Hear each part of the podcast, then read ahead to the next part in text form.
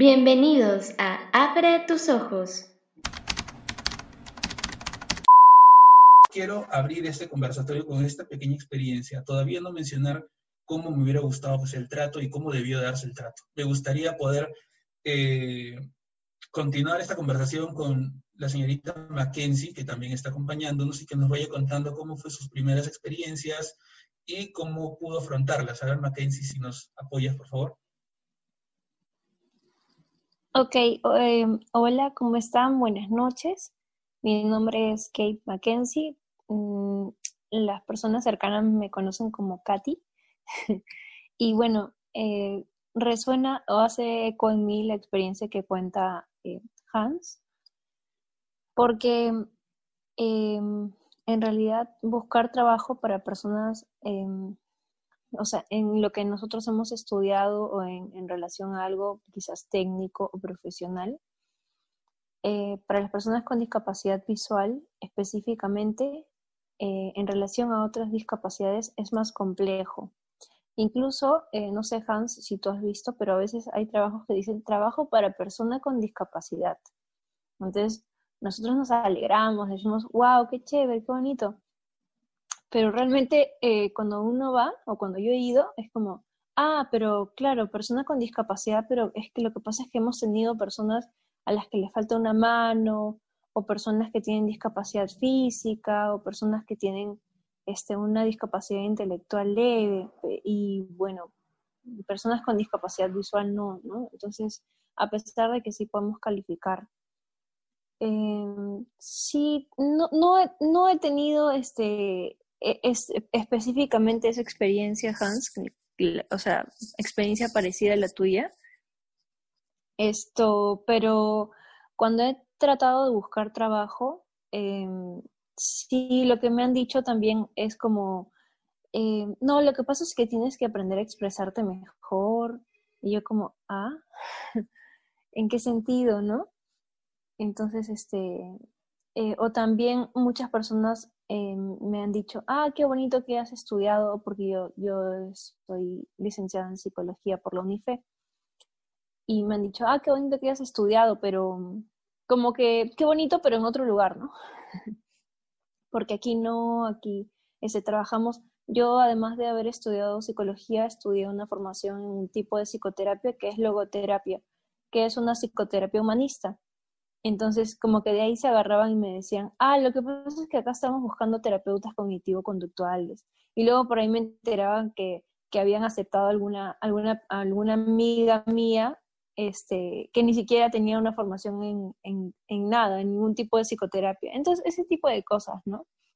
Lo que yo pienso, Hans, como para devolverte un poco la, palabra, este, es que eh, en nosotros, como personas con discapacidad visual, eh, estamos llamados a poder, em, digamos que, aperturar la mente de las personas y poco a poco quizás hacernos un espacio y que, mm, o sea, y que podamos, no sé, llegar a, estas personas que, tienen, que dirigen empresas o que, o que son los encargados de, poder em, contratar em, para... Mm, el mensaje de boca a boca funciona mucho, ¿no?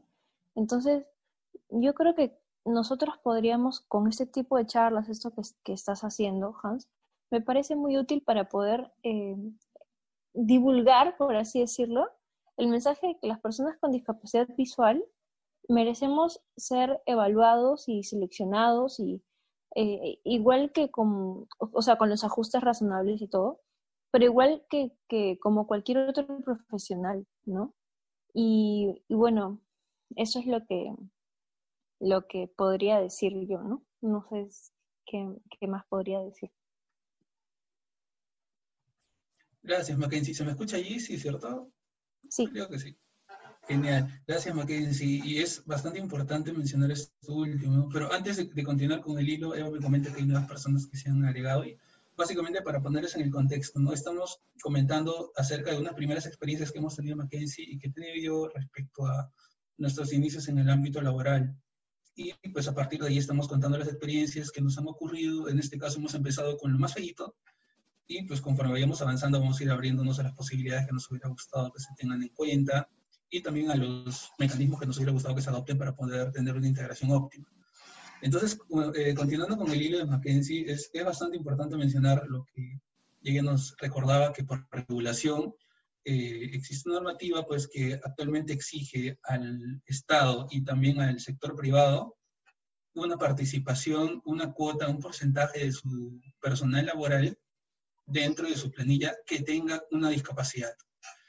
Entonces, eh, el, el, conflicto con esto es que esa normativa, eh, sin ahondar en ella, porque el mundo de la ley es aburrido, sin ahondar en ella, eh, no está cumpliendo un rol, digamos, de verificación, de, fiscalización para que se pueda tener de forma óptima este, digamos, esta participación. Lo que se está haciendo es atribuir determinados beneficios tributarios, llamémoslos, para el momento y para las empresas que cumplan estos requisitos, ¿no? Que son requisitos bien bajos, son del 3 y del 5% para el sector eh, privado y público respectivamente. Entonces, es un, punto bastante flaco, creo yo, que se ha puesto de forma improvisada, de forma un poco popular, de repente con buenas intenciones, extrapolándolo en un tema bastante positivo, pero no de forma bien pensada. Entonces es, es importante poder tener en cuenta que, oye, bacán, trabajamos con esta norma, trabajamos, trabajamos bajo esta regulación, trabajamos en búsqueda de este beneficio que nos da la ley, eh, incluyendo personas con discapacidad. Pero ¿cómo las implementamos? Basta con que convoquemos, eh, digamos, un proceso de selección laboral con un eslogan gigante que diga personas con discapacidad tendrán determinado eh, puntaje, determinado beneficio, porque también por ley hay un eh, añadido en toda selección que es del 15% del puntaje total. Por ejemplo, si una persona con discapacidad postula a un trabajo y obtiene 10 puntos, por ley, eh, estos 10 puntos se le añadirá 1.5, que es del 10% de la nota que sacó la persona, ¿no? Entonces, ¿basta con agregar esto nada más? ¿O también tienes que ir desde lo más básico? Oye, si mi proceso de selección va a tener un formulario virtual, ¿qué basta? Basta con que le deje una laptop, que es como, como me pasó en mi último centro de trabajo en, en preinversión, o basta con que yo lleve una persona capacitada que pueda darle un apoyo al momento de llenar ese formulario o sea, ¿qué es lo que tengo que hacer? Entonces, eh, con ese nuevo capítulo, no sé si ya nos puede escuchar Javier. Javier Gómez, si nos escuchas por ahí, porfa, pide el micro para de repente nos puedas comentar algo. Sí, ahora sí, ya logro escucharlo. Tenía problemas con el internet. Genial, hombre. Oye, te agradecería mucho que te puedas presentar y comentarnos un poquito sobre tu experiencia en el ámbito laboral y, y, a partir de ahí poder continuar con nuestros invitados que puedan comentar algunas experiencias o propuestas. Sí, claro que sí. Bueno, mi nombre es Franklin Javier Martínez Gómez, tengo 29 años, eh, soy nicaragüense y pues actualmente trabajo para una empresa que distribuye productos farmacéuticos en el área de televentas, en el cual a mí me brindaron la oportunidad de desempeñar el cargo. Yo no tenía como tal una experiencia, pero eh, la empresa pues me brindó la oportunidad, me brindaron las herramientas como lo es simplemente una laptop y pues eh, la línea telefónica que se utiliza en la empresa para poder hacer junto con la lista de precios. No es algo tan complejo el iniciar a laborar en una empresa, lo que sí se necesita tanto de la parte del compañero con discapacidad que está iniciando como mi persona, que en ese momento pues yo no tenía ni la más mínima idea de cómo vender algún producto, como la empresa que te brinda junto con los compañeros, también el estigma que estaba de que en esa empresa nunca habían tenido a una persona con discapacidad trabajando y fue algo diferente, fue una nueva experiencia que tenían tanto ellos como yo. Actualmente pues llevo tres años y he aprendido mucho. Les agradezco en gran manera a la empresa que, que me apoyó, me brindó la oportunidad. Eh, tienen beneficios los cuales, ah, por lo menos acá en mi país, eh, no se paga el impuesto por cualquier producto que se compre para el uso de la persona con discapacidad, no se le cobra impuesto sobre el producto. Y también están aportando lo que es el 2%, porque acá en mi país es el 2%. De cada 100 colaboradores, eh, dos tenemos que ser personas con discapacidad. Em, la verdad, fue un reto tanto para mí como persona con discapacidad como para la empresa. Sin embargo, fue algo que poco a poco fuimos rompiéndolo, aprendiendo, porque la verdad, el primer día yo no, no tenía ni la más mínima idea y llamé a que serán 150 personas, farmacias, en un solo día. Y fue algo, solamente preguntaba, ¿quieren algo? No hay, pues bueno, está bien. Y pasé a la siguiente farmacia. Poco a, poco fui aprendiendo, me fueron enseñando, me dieron las herramientas y gracias a Dios hoy en día conozco bastante sobre el mercado, tanto de sutura como agujas, como muchos productos como tales, los cuales me sirven porque algo que ocurre en las empresas hoy en día es que piden muchos años de experiencia y lamentablemente a nosotros pues las oportunidades se nos limitan en gran manera y si las empresas tuvieran la visión y rompieran el estigma de que la persona con discapacidad nos están ayudando, porque ese es el estigma que tienen, ayudarnos a nosotros a poder eh, romperlo, pero es una ayuda mutua porque ellos pues, me brindan el trabajo, yo les apoyo en la oficina y es algo que poco a poco se van dando cuenta que no es una ayuda, sino que igual como cualquier colaborador visual o persona sin ninguna discapacidad aporta, igual podemos hacer nosotros.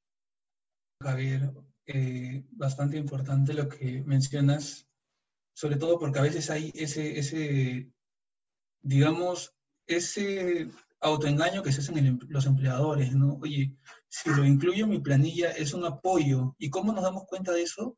Cuando estamos sentados en la oficina o en, en el lugar en el que estemos y pasamos por esto, como tú me mencionas, ¿no? Oye, este, ¿necesitan algo? ¿Hacemos algo? ¿Algo que hacer? No, no, no, no, no. Esto vulgarmente se conoce a veces como el aburrimiento, ¿no? Me están aburriendo. Y, y la verdad es que a veces se siente así. Entonces, yo creo que este no es el punto el punto es básicamente una cooperación mutua, lo que es el concepto del trabajo, la prestación de un servicio a cambio de una remuneración económica.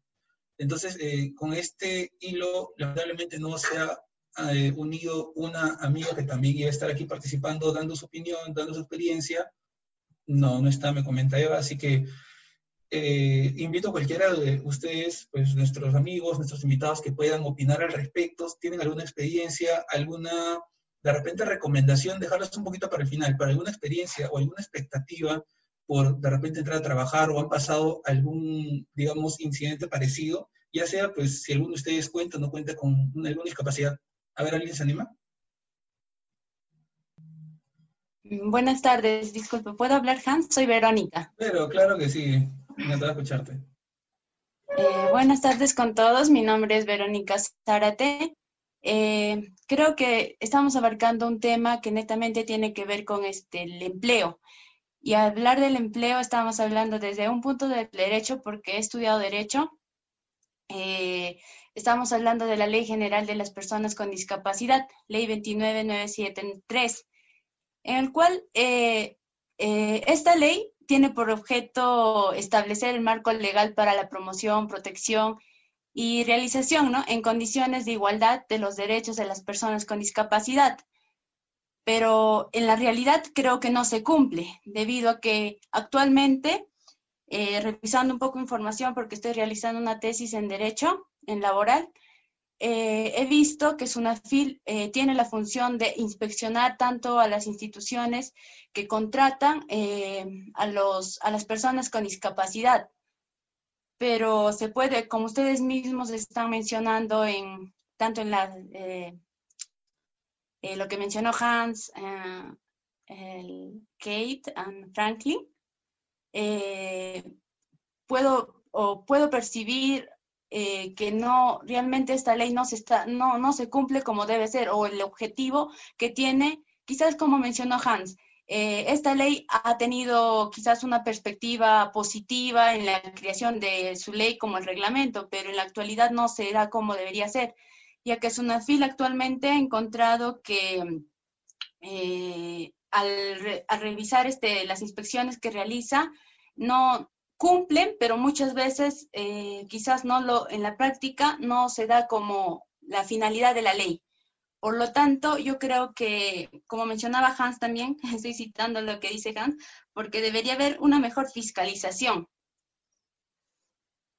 Eh, les puedo contar en mi experiencia que cuando conocí a Hans, eh, en el ministerio, este, yo creo que debería haber una persona eh, específicamente cuando contratan personas con discapacidad en el cual les puedan apoyar, ya sea desde rellenar los formularios que tienen y darles indicaciones. Y como dice Hans, no es, no es no es, no es un trabajo tan grande tener un software en, en, cada entidad y decirles, ¿sabes qué? Te apoyamos con esto y porque la persona tiene toda la capacidad de poder desenvolverse al igual que una persona normal.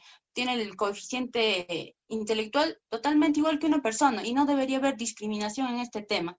Bueno, ese es mi punto de vista. Espero haber acotado un poquito. Claro que sí, Vero, y, de hecho me has hecho recordar pues algo súper, súper, súper importante que era desde lo más, digamos, pequeño en, el centro de, trabajo, ¿no? En este caso el Minjus, te acordarás varias veces que incluso a ti te iban a veces a, fastidiar un poquito para el llenado de ciertos formularios. Oye, Vero, mira, eh, tenemos este formulario para que puedas a si y el otro. Entonces, eh, en tanto a ti como a mí, eso nos daba pues la, clara perspectiva de que no habían previsto un, digamos, un escenario para el ingreso de una persona con discapacidad. Les comento un poquito cómo es que ingresé al MINCUS para que se hagan una idea. No fue por, eh, digamos, por un proceso de selección, no fue por una convocatoria. Lo que pasa con el MINCUS es que entré a través de un programa CECIRA, el Servicio eh, Civil para los Graduados.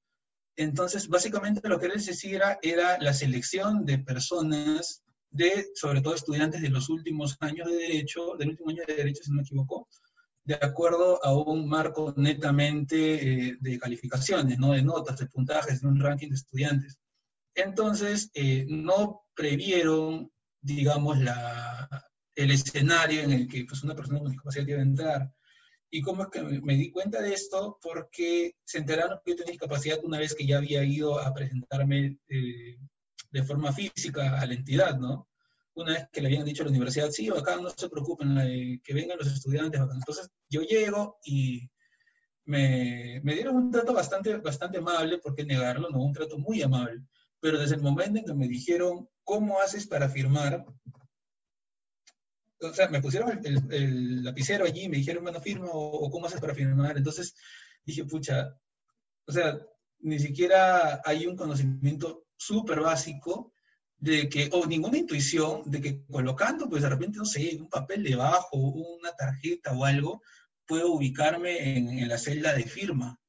Me dijeron, eh, o en todo caso puede poner la huella digital. dije, pues no, o sea, sí, claramente hay personas que, manejan el tema de las huellas, pero en mi caso no es así. Entonces, estos, estos chiquitos detalles a uno le dan la perspectiva de una incomodidad, ¿no? Que de alguna u otra forma, por más buena intención que haya, no hay un mínimo afán de responsabilidad como lugar de selección de practicantes o lugar de selección laboral para poder hacer sentir cómodos y, sentir sobre todo eh, partícipes y sentir sobre todo bienvenidos a las personas que puedan venir a postular. No sé si a alguno de ustedes le gustaría aportar algo. Muchas gracias, Verónica, por tu, por tu participación. ¿A ver, alguien más anima a comentar algo? Hans, eh, ¿puedo decir una cosa? Claro. Sí, de ahí viene, discúlpeme, Kenzie, de ahí viene Franklin, que ha levantado la mano. Genial, gracias. Ah, listo, lo, mío es chiquito nada más. Solamente decir, solamente decir que en relación a lo que tú dices, creo que ningún entorno está previsto para, para las personas con discapacidad de ningún tipo, ¿no? Y, y es más, creo que esa es la excusa típica que a veces usan, digamos, de no estamos capacitados. Entonces, lo que nosotros estamos llamados a hacer, vuelvo a repetir, es educar en discapacidad, ¿no? O sea, por ejemplo, si, nos piden firmar y la gente no sabe cómo firmamos, si firmamos, y aparte, no todas las personas ciegas firman. Hay gente este, ciega que no sabe firmar, o gente, por ejemplo, que tiene discapacidad física eh, y su problema es muscular y no sabe firmar. Entonces, sí sería bueno que nosotros como que eduquemos, pero eduquemos como que con cariño, ¿no? no desde la queja y de qué mal está toda esa sociedad que no sabe cómo hacer las cosas, sino más bien como, oye, qué buena oportunidad para enseñarte qué y, y ya, y eso, solamente eso nada más. Claro que sí, gracias. De hecho, de hecho es un punto de importante. A ver, ¿qué aporte nos da Franklin ahora? Sí, algo que, que comentan ustedes y tienen toda la razón, es el proceso de sensibilización que nosotros hagamos o las entidades que nos apoyan a nosotros como tal para conseguir el, el puesto laboral, porque por lo menos la empresa donde yo trabajaba, a ellos les salía, perdón, la empresa actualmente donde estoy ahorita, a ellos les salía muy fácil decir, lamentablemente no podemos contratarte en el área de televentas porque el software que ellos utilizan es inaccesible en su totalidad. Batallé con el JOS, batallé con el NVDA y sin embargo no pude hacerlo funcional, eh, pero em, puesto que el sistema para entregar la base de datos y toda información se tenía que llenar por Excel, a mí se me facilitaron lista de precios, inventario de productos, toda la información se me facilitó por Excel. Y pienso que es también el proceso de sensibilización que hacen las entidades que nos apoyan con cada empresa. Pues gracias a Dios el trabajo conmigo no fue directamente la organización o la asociación que apoya acá en mi país, sino que gracias a Dios me puso en una empresa donde hay lindas personas, me dieron la oportunidad, a como les digo, si ellos hubieran deseado pues, no aceptarme, dicen, el puesto no es accesible, no se puede porque no puedes trabajar con el sistema y es con lo que nosotros les damos precio a los clientes. Y sin embargo, pues me facilitaron todo por medio de Excel y desde ahí yo he trabajado hasta el día de hoy. Y poco a poco fui aprendiendo, fui haciéndome más ágil porque una de las barreras grandes que tenía, porque por lo menos mis compañeros dicen, eh, llega un cliente y les dice, necesito eh, cinco productos de esta cantidad, cinco de este otro producto, tres del otro, y después viene la famosa pregunta del millón, ¿cuánto es el monto total? Y a ellos les sale fácil porque en el sistema van poniendo cantidades y el mismo sistema se los arroja. Conmigo, obviamente, como no tenía el acceso al sistema, conmigo era más complicado. Pero sin embargo, poco a poco uno va desarrollando su propia metodología. Yo utilizaba en ese tiempo lo que es la calculadora que un compañero desarrolló, que es Peter Reina. Eh, esa calculadora utilizaba para hacer los datos más rápidos y posterior a ello utilicé las herramientas tecnológicas que tenemos hoy en día. El WhatsApp es donde yo más me apoyo, donde más hago la información y para que el cliente, porque muchos no saben que yo soy ciego, muchos creen que están tratando con una persona vidente. ¿Cómo hacía yo para desviar la pregunta directa en ese mismo instante? no hay ningún problema. En unos momentitos le envío la captura de pantalla de su pedido para corroborar la información. El cliente queda satisfecho porque va a estar, está seguro que le voy a enviar la captura y que va a recibir lo que él está pidiendo. Entonces, creo que una metodología que podemos ir implementando poco a poco y que se vayan rompiendo las barreras en las empresas para ir sensibilizándolo. Genial, Javier un ratito antes de darle la palabra a Paola, me comentan que levantaba la mano. Eh, sobre todo recalcar lo que nos, nos decía Mackenzie, ¿no? Y también lo que nos recalca Javier, que es básicamente la forma de educación. Tiene mucha razón Kate, eh, ella como también eh, persona con discapacidad, que a veces las formas de, educar a un determinado sector que no está, digamos, familiarizado, por decirlo en una palabra, con una determinada habilidad de, ciertos, de, ciertas, de cierto sector de sus trabajadores, eh, puede ofrecer distintos mecanismos, ¿no? Y no abrir ni cerrar las oportunidades o las propuestas que nos puedan hacer, sobre todo en este tema de, la firma y de la huella digital, por no irnos tan lejos. O en el caso que nos menciona Javier, las capturas de pantalla para el momento de poder indicarle a un trabajador eh, la ubicación, bueno, en su caso, la ubicación de la persona que está yendo a dejarle los, los fármacos que ha pedido, ¿no? Varios de nosotros, si no es que todos hemos usado las ubicaciones de WhatsApp. Entonces, eh, si a ustedes a mí me envían una ubicación y me dicen, oye, porfa, ¿cuál es tu punto? ¿Dónde es mi punto? Claramente no voy a poder darte la ubicación porque a mí solamente el, el lector de pantalla me lee la palabrita ubicación. Entonces, una forma amable de comunicarles a ustedes y de hacerles saber que yo no puedo tener acceso a esta información sin un formato accesible es capturar la pantalla y comentar en la razón de la captura de pantalla. Bueno, haciendo este comentario, pues le doy la palabra a Paola para que nos comente a ver su intervención. ¿Qué tal? Muy buenas tardes con todos. Un gusto. Eh, eh, participé en, esta, en este círculo porque me encantó bastante el tema y me gustaría brindar unos aportes desde mi experiencia. Yo soy, soy psicóloga, tengo dos especialidades, una en psicología empresarial y otra en educación. Empecé también eh, como psicóloga, si bien es cierto yo no sufro de ninguna discapacidad. Estuve mucho tiempo acompañando a Eva Luz, Eva Luz. Segundo, en mi experiencia como reclutadora, porque también justamente están tocando los temas que yo en mi experiencia como reclutadora he, pasado porque así inicié.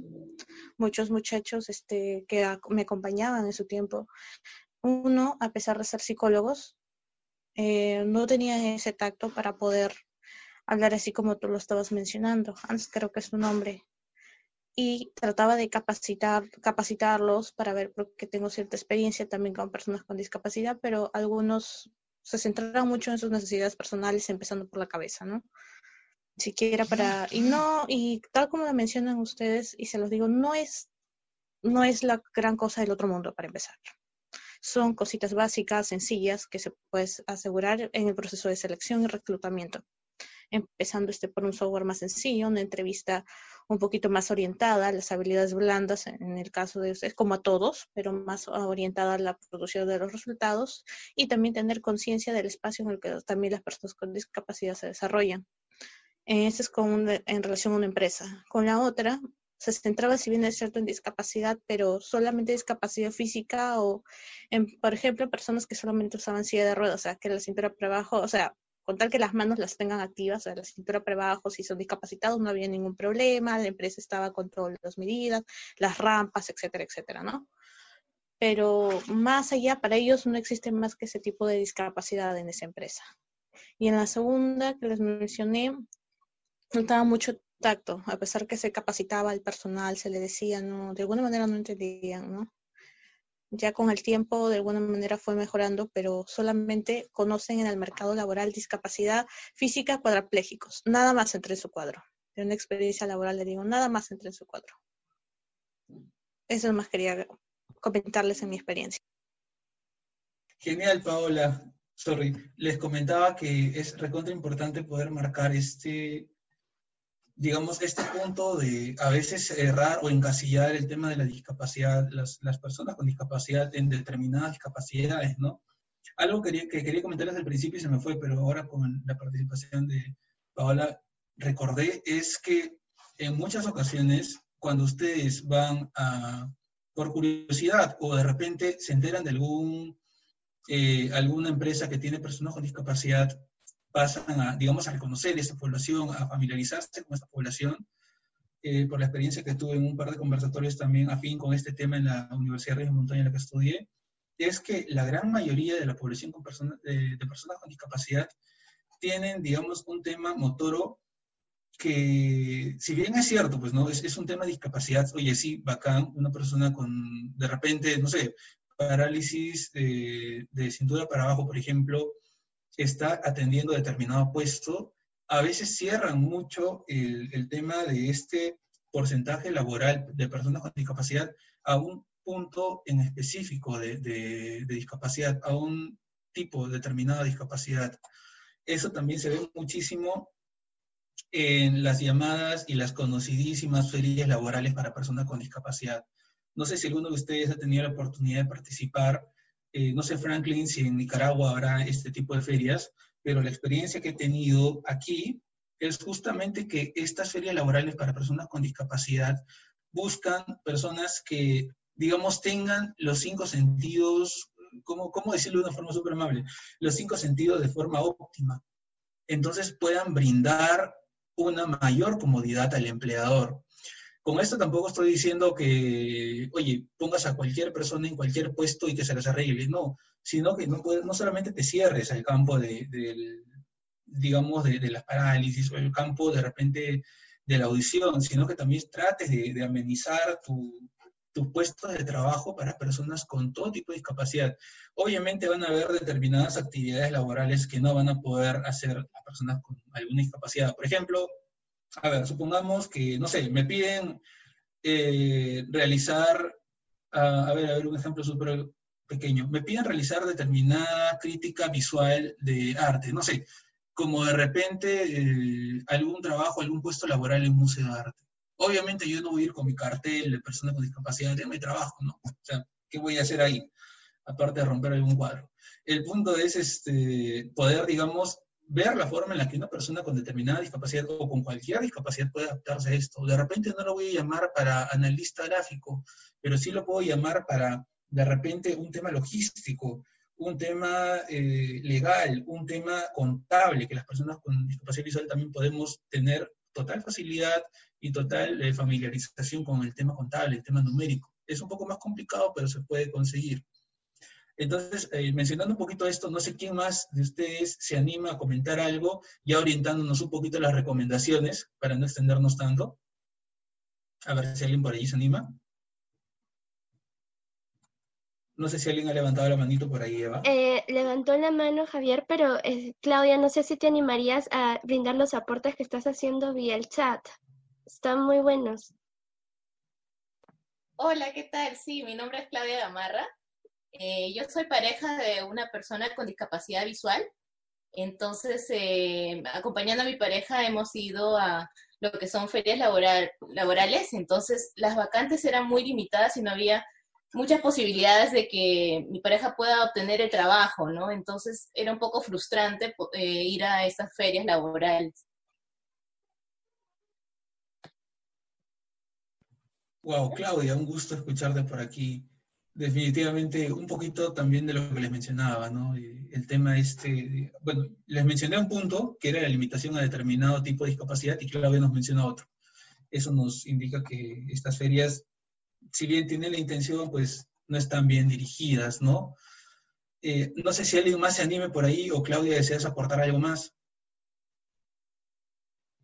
En cuanto a lo laboral, ese es mi aporte.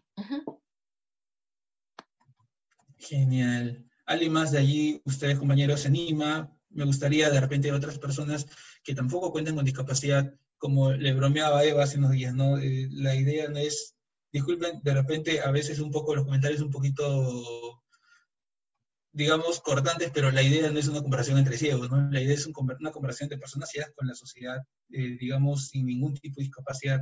Y de repente no tienen alguna experiencia, pero sí una expectativa de cómo creen que podría ser trabajar con alguna de, de nosotras, alguno de nosotros en un puesto laboral. Por ejemplo, no sé, Alejandro o Verónica, alguno de ustedes, ¿cuál sería su idea de trabajar como compañero, eh, tener una persona con discapacidad visual? ¿Qué esperan? ¿Qué no esperan? ¿Qué pregunta tendrían? O cualquiera de ustedes, a ver, ¿alguien se anima para poder hacer un poco más amena esta conversación? Hans, claro. Eh, trabajar con una persona con discapacidad, en mi caso, eh, te había mencionado que tuve una compañera de derecho en la universidad, Yanela, ah, pero eh, fue solamente en temas este, de estudiante, ¿no? Pero trabajar con una persona con discapacidad, yo no veo ningún, ningún problema porque en, el caso que trabajé contigo, yo consideraba que tenías la capacidad, incluso consideraba una persona muy inteligente, porque rápido captabas. El único problema que hay en toda entidad, creo yo, que es la única, como tú mencionabas, tiene que existir una persona en el cual le indique qué exactamente, cuáles sus materiales, eh, decirle, tales documentos vas a firmar, vas a realizar esto. Yo creo que es, es la única limitación, o tal vez también ahora, eh, eh, recordando un poco más también el tema de quizás muchas personas no se ubican donde está, en tu caso, me acuerdo, ¿no? No existe una persona que podía guiarte para tomar el carro. Lo que menciona Verónica es súper importante. Estamos hablando y hablando y hablando sobre la persona con discapacidad dentro del centro laboral, pero a veces no nos ponemos a pensar cómo llega esa persona al centro laboral. Claro, muchos de ustedes, y de hecho muchos empleadores piensan, oye, ese no es mi problema. Yo te doy la chamba y tú ves cómo llegas. Pero también es ponerte en el zapato de, de la persona con discapacidad, ¿no? Les comento, ahorita Vero me hizo acordar, en varias ocasiones ella, eh, sobre todo al principio, me ayudaba a llegar al paradero, me echaba una mano, si me veía por ahí, venía corriendo, me decía, oye, espera, no sé, esté en rojo, esté en verde. La falta de práctica me ha hecho olvidar cómo funciona esto de las luces, no entenderán. Entonces, básicamente es eso, ¿no? No solamente darle el trabajo y ver cómo te las arreglas, sino también, oye, ¿cuáles son las facilidades que tienes? ¿Puedo disponer de una persona, de repente, de un agente de seguridad, de repente alguna persona de la que puedo prescindir por un par de minutos para que te pueda apoyar a, llegar al paradero, para que te pueda apoyar a venir, pueda darte alguna otra comodidad, no sé, de repente ver la forma en la que puedas, eh, digamos, tomar de la forma más amena y más deportiva cómo llegar al centro de trabajo. Dicen que un trabajador feliz hace un trabajo feliz, entonces Tú no puedes tener a una persona con discapacidad que llegas saltando veredas, tropezándose, perdiendo el bastón, pisando perros y todo lo demás, a que preste un trabajo, digamos, eficiente, ¿no? Eh, y con esto tampoco justificaría, digamos, un desempeño negativo, pero sí puedo impulsar un desempeño positivo. Si te traigo feliz hasta mi trabajo, feliz hasta el lugar en el que vas a tener eh, que desarrollar tus actividades laborales, feliz hasta la silla en la que vas a pasar las, horas de, de tu trabajo, de repente pueda conseguir más beneficios como empleador y tú puedas conseguir más beneficios como persona. O sea, canjearte tu comodidad por eh, mi éxito empresarial. Y ese canje, más, más que un canje netamente económico, netamente patrimonial, es un canje humano. ¿Qué espero como empleador? ¿Qué espero que me des tú como trabajador? ¿Y qué espero, qué puedes esperar tú de mí, no? Una mínima preocupación, otro punto también que me hizo recordar, Vero, respecto a los materiales, es algo un poco gracioso que me pasó a inicio de, mis prácticas en preinversión, ahora que empecé en febrero. Recuerdo eh, que había alguien pues que, que, andaba por ahí con los materiales y no sabía cómo decirme que la, la entidad, cuando entran las personas a trabajar o practicar, les ofrece materiales. Entonces, te ofrecen cuadernos, te ofrecen posits, te ofrecen lapiceros, lápices, borradores, tajadores, resaltadores, liquid papers, para que tú puedas familiarizarte, ¿no? Eh, los practicantes de derecho, los abogados, tenemos la, costumbre esta de hacer muchas notitas, de poner pies de páginas con posits de colores, flechitas, manitos azules, rojos, rosados. Entonces, esta eh, persona, que era la secretaria de mi trabajo, eh, no tenía, digamos, o sea, le daba un poquito de temor, ¿no? De, de, de, repente poder alcanzarme estos materiales. Y es algo que también me pasó en otro centro de, prácticas. Entonces, lo que le dije fue, oye, con, total confianza, si tienes alguna pregunta, yo voy a estar feliz de que me la hagas por dos razones. La primera, que me va a poder indicar que tengo una buena conversación, una buena línea de conversación y, digamos, de adaptación respecto a mí con los compañeros que he encontrado aquí en el trabajo. Y la segunda, que me voy a ir con la satisfacción de que cuando yo me vaya y venga otra persona con discapacidad, o cuando venga mientras yo estoy acá, el trato va a ser mejor y va ir mejorando. Entonces, el servicio que le dan como compañeros, como empleadores, va a ir mejorando. Y esa es la idea, ¿no? Lo que también me lleva a recordarles y también a incitarlos un poco que participen un poquito más que la presencia de cada uno de ustedes en esta reunión y las posteriores que se puedan hacer, no solamente conmigo, sino con todas las personas que puedan abordar este tipo de temas, es una oportunidad más de llegar y de educar a las personas para que puedan tener el impacto más cómodo posible respecto a nuestra participación en la sociedad. Y me gustaría que ese sea el mensaje y, que los anime también con esto a participar, ¿no? Ya nos queda un poquito de tiempo todavía, pero me gustaría que alguien más anime a decir algo. No sé cuál, quién de ustedes se puede animar a comentar algo. Tampoco ah. quiero aburrirlos hablando todo el día. Sí, adelante. Sí, hola, Claudia nuevo.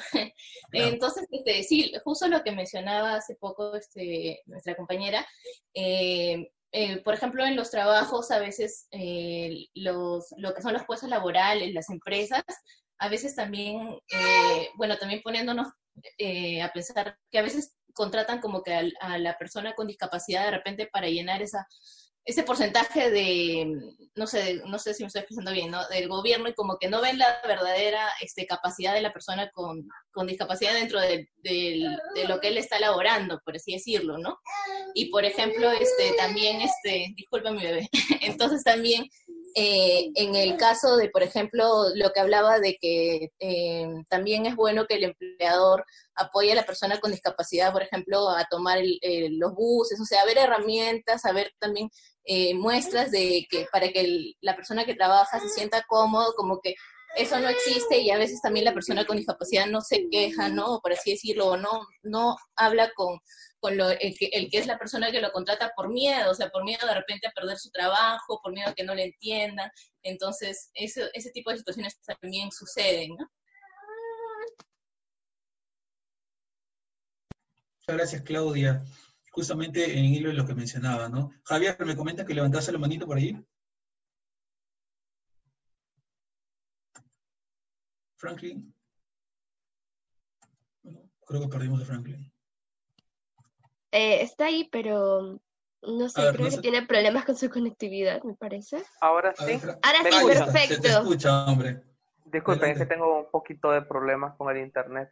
No pasa nada. Eh, sí, algo que sí debería de, de- pues yo la verdad entré un poquito tarde por el problema con el internet, pero algo que sí las empresas como tales, los empleadores deberían de tener claro, es que muchos empleadores, por lo menos acá sucede en mi país, muchos tienen miedo de contratar a una persona con discapacidad porque llámese cualquier discapacidad, porque tienen el pensamiento que es demasiado caro que tienen que invertir mucho en reformas o reestructuraciones en los puestos para poder brindar el, cargo a la persona con discapacidad.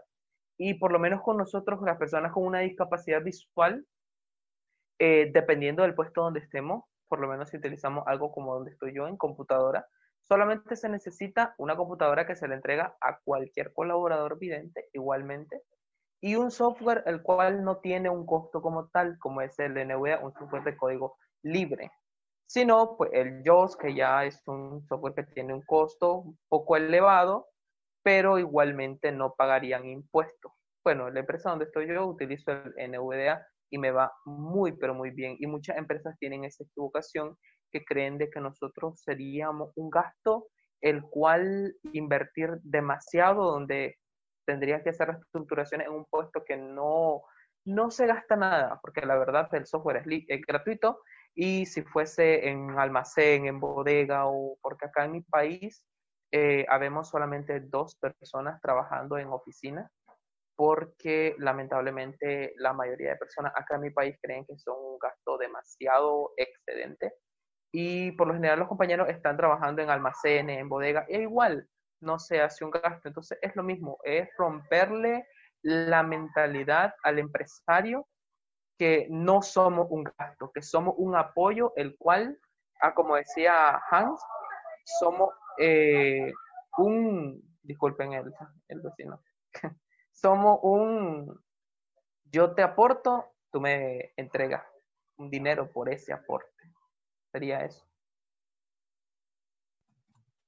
Hombre, muchas gracias, Javier. Era justamente lo que mencionamos hace un ratito, ¿no? El, al fin y al cabo, el cumplimiento del concepto de lo que se llama trabajo, lo que se llama contrato de trabajo. El intercambio entre una prestación de servicio y una remuneración económica. Entonces, eh, con esa idea, me gustaría que algunos de los que todavía no, han comentado puedan hacer algún tipo de participación, comentar. Como les digo, el objetivo de, esta, de este conversatorio es básicamente llevarnos esa idea y que con que cada uno de ustedes ya se lleve ese concepto de que una persona con discapacidad no busca un apoyo por parte del empleador, sino busca brindar un servicio que será remunerado, para mí con eso ya es bastante. Si además de eso puedo añadirle preguntas que ustedes me hagan, consultas que me puedan hacer, tanto a mí como a cualquiera de las personas que nos han apoyado con sus experiencias, o entre ustedes mismos, o con Evaluz también, que a pesar de, estar allí en el tema de, ver quién se conecta, quién no se conecta, quién alza la manito, quién no alza la manito, está súper atento a lo que vamos mencionando, para mí sería bastante, bastante. O de repente, si quieren eh, darle alguna pregunta puntual, oye, no sé, ¿qué tipo de formato usan? ¿Qué programa usan? ¿Dónde consigo el programa? Para mí eso ya sería bastante con que nosotros podamos irnos con herramientas claras, con mecanismos concretos que podamos desarrollar e implementar en nuestro centro de trabajo, ya sea para un empleador, para un empleado, para un compañero, y sobre todo que se vayan con, con este, con este feedback de lo que pueda llamarse eh, la integración de una persona con discapacidad visual, en este caso, al entorno laboral en la sociedad, ¿no? No sé si alguien se anima a hacer algún comentario o alguna pregunta. Eh, me parece que Verónica está con la mano levantada, pero no sé qué, para ya ir también finalizando, que nos vayan comentando, ¿no? ¿Qué se llevan de este conversatorio? ¿Qué mensajes se llevan a casa? Porque no es solo quedarse aquí, lo que estamos hablando, sino es tratar de eh, difundirlo, ¿no? Sí. Vero, creo que querías comentar algo. Ah, así es, Hans. Gracias por ah, Eva y ah, por cederme la palabra, ¿no?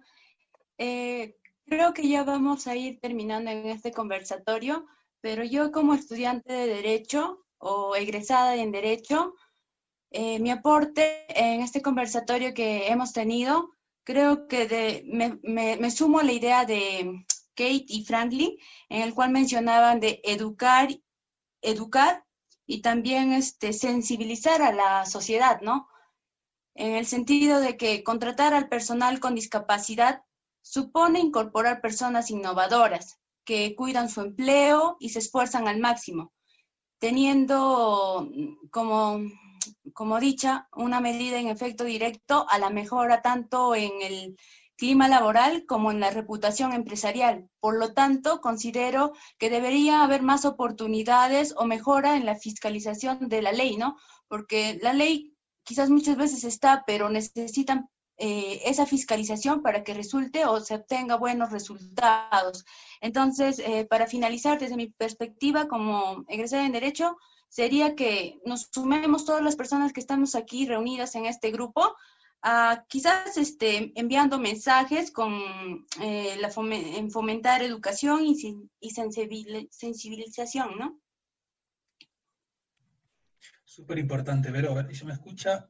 Eh, sí, eh, disculpa Hans, antes que intervengas, hay una pregunta en el chat por parte de Alvarado que dice cuáles son o cuáles son las recomendaciones que brindan pues acerca de con respecto a las infraestructuras y el tópico que pueda tener en el campo laboral. Creo que ese es un punto muy importante que también hay que tomarlo en cuenta.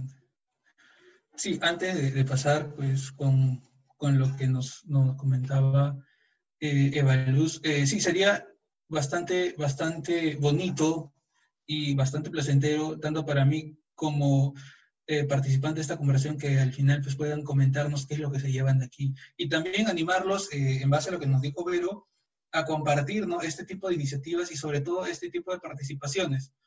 Eh, a pesar de que somos pocos, para mí cada uno de ustedes, como les dije, es una oportunidad más de llegar a una sociedad que todavía no está bien educada en este aspecto.